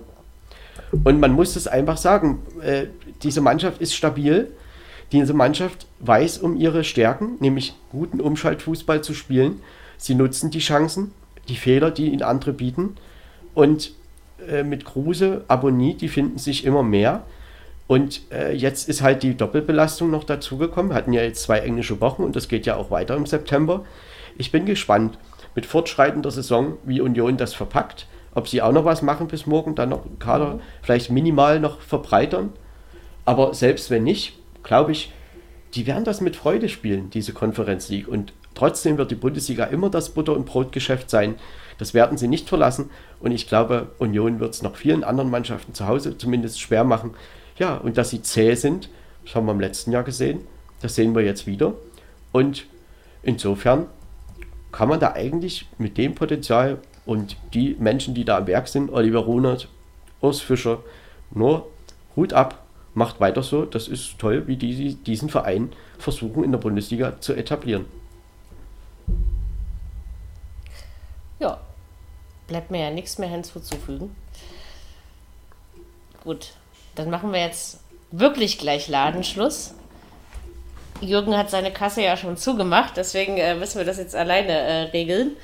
Äh, naja, also wir reden über den Tabellenführer, den derzeitigen. Der kommt aus Wolfsburg, aus dem schönen Niedersachsen. Ähm, Pokal, Pokal aus vergessen. Naja, vergessen wird man es wohl nicht. Aber man hat Leipzig geschlagen und auch Leipzig hat so ein bisschen Fehlstart-Feeling äh, in diese Saison gebracht. Man hat souverän gegen den VfB Stuttgart gewonnen. Man hat bei seinem neuen Angstgegner Mainz verloren und, also Ronny hat ihn so genannt, deswegen darf ich das, glaube ich, äh, gut und gerne zitieren. Ähm, und man hat jetzt auch in Wolfsburg 0 zu 1 verloren. Ähm, habe ich nicht unbedingt mitgerechnet. Also, ich habe allerdings von dem Spiel zu wenig mitbekommen, um eine klare Meinung darüber zu haben. Ähm, deswegen darfst du jetzt, im Notfall darfst du es mit Statistiken auswetzen. Ähm, hat Wolfsburg das verdient gewonnen, deiner Meinung nach, oder nicht? Haben sie verdient gewonnen. Okay. das war ein Spiel, ich sag mal, es war lange sehr ausgeglichen, zumindest spielte es sich einfach zwischen den Strafräumen ab. Und es standen beide Mannschaften gut in der Defensive. Und ja, Leipzig hatte vor der Pause eine Riesenchance, da hätten sie führen können, da hätte das Spiel auch eine andere Wendung nehmen können. Aber Wolfsburg hatte in der Anfangsphase doch so ein paar kleinere Chancen. Und insofern kann man zur Halbzeit einfach, ja, stand 0-0, das war auch leistungsgerecht, aber trotzdem, der VfL Wolfsburg war immer irgendwie gefühlt und es war am Ende auch so, die aktivere Mannschaft, zumindest nach vorn. So und somit fiel dann eben auch das 1 zu 0 nach der Pause. Ja, in Wolfsburg, man merkt da schon noch viele Elemente von Glasner, ne? Geordnetes Spiel, gute Defensive und da Marc van Bommel will natürlich jetzt noch ein bisschen so das mehr offensive Power da reinbringen, aber trotzdem muss die Defensive ja stehen und es wundert mich schon, dass Leipzig in zwei Auswärtsspielen kein Tor geschossen hat dass Leipzig nach drei Spielen schon zweimal verloren hat. Das, damit hätte ich dann doch nicht gerechnet. Ähm, es hätte sich bestimmt auch niemand direkt beschweren müssen, wenn das unentschieden ausgeht. Aber trotzdem fand ich Wolfsburg den verdienteren Sieger und den verdienten Sieger. Und Wolfsburg, ja, drei Siege, drei Spiele, drei Siege. Das ist halt ärgerlich mit dem Pokal aus. Aber gut, dann wird man jetzt in der Bundesliga versuchen, so weiterzumachen. Und dann hat man eben auch noch die Champions League und Leipzig. Ja, das nächste Spiel könnte dann eine Standortbestimmung richtig werden gegen die Bayern zu Hause in 14 Tagen. Mhm. Und ähm, ich sage jetzt einfach mal, auch wenn das noch ein ganz weiter Weg ist, sie haben schon vier Punkte Rückstand auf die Bayern, man sollte das vielleicht nicht verlieren. Zumindest einen Punkt holen wäre vielleicht äh, nicht verkehrt. Ne? Aber, Aber gut, das ja, weiß man jetzt noch nicht. Und wie gesagt, man hat jetzt auch die 14 Tage. Ne? Dieses Prestige zwischen Bayern mhm. und Leipzig, gut, ja, wenn man das so nennen möchte, es entwickelt sich ja schon und es wird ja Leipzig auch von vielen als Konkurrent für Bayern gesehen. Das kann man ja auch so sehen. Aber ich hätte jetzt nicht unbedingt damit gerechnet, dass Leipzig nach drei Spielen nur drei Punkte hat. Ähm, und insofern ich muss ich das auch noch finden. Klar, gegen Stuttgart, Soberslei ein großes Spiel gemacht. Da haben sie auch verdient gewonnen. Ja. Aber könnte ich jetzt fragen, wo war denn Soberslei am Samstag? Ne, weil das sind die Spiele, wo es dann letztendlich um, ja, um Drauf die Kirschen geht. Ne? Ne? Weil Wolfsburg wird ein Konkurrent um genau. die internationalen Plätze sein. Und da hat eben jetzt das, Leipzig äh, mal den kürzeren gezogen. Aber ich glaube, das wirft Leipzig nicht um. Denn irgendwie macht mir Jesse Marsch einen sehr erfrischenden Eindruck. Der passt dahin. Und die werden schon. Bringt einen anderen Wind rein, auf jeden Fall. Ne? Das merkt man schon. Das ist schon, schon nicht ein totaler, aber es ist ein Unterschied zu Nagelsmann, das merkst du schon. Ich ja, sie versuchen ein bisschen auch, mehr ähm, auf Ballbesitz äh, wieder. Schon also bei Nagelsmann war es jetzt, genau. jetzt wird wieder ein bisschen Umschaltfußball gespielt und ich glaube auch, dass das gegen Bayern eine ganz andere Nummer wieder wird. Das wird eine offene Partie. Bayern spielt nach vorn, Leipzig und spielt nach vorn. das wird eine ganz andere Partie. Aber trotzdem werden die Bayern den Anspruch haben, Leipzig erstmal zu distanzieren. Und wahrscheinlich könnte man ähm, sich äh, nach dem dritten Spieltag der letzten fünf Saisons der Viererkette anhören. Also ich würde das jetzt nicht machen, aber ich glaube, wir würden immer feststellen, dass äh, einige schwerer in Gang kommen als erwartet. ja, also ich glaube, das hat man ähm, nach dem dritten Spieltag immer.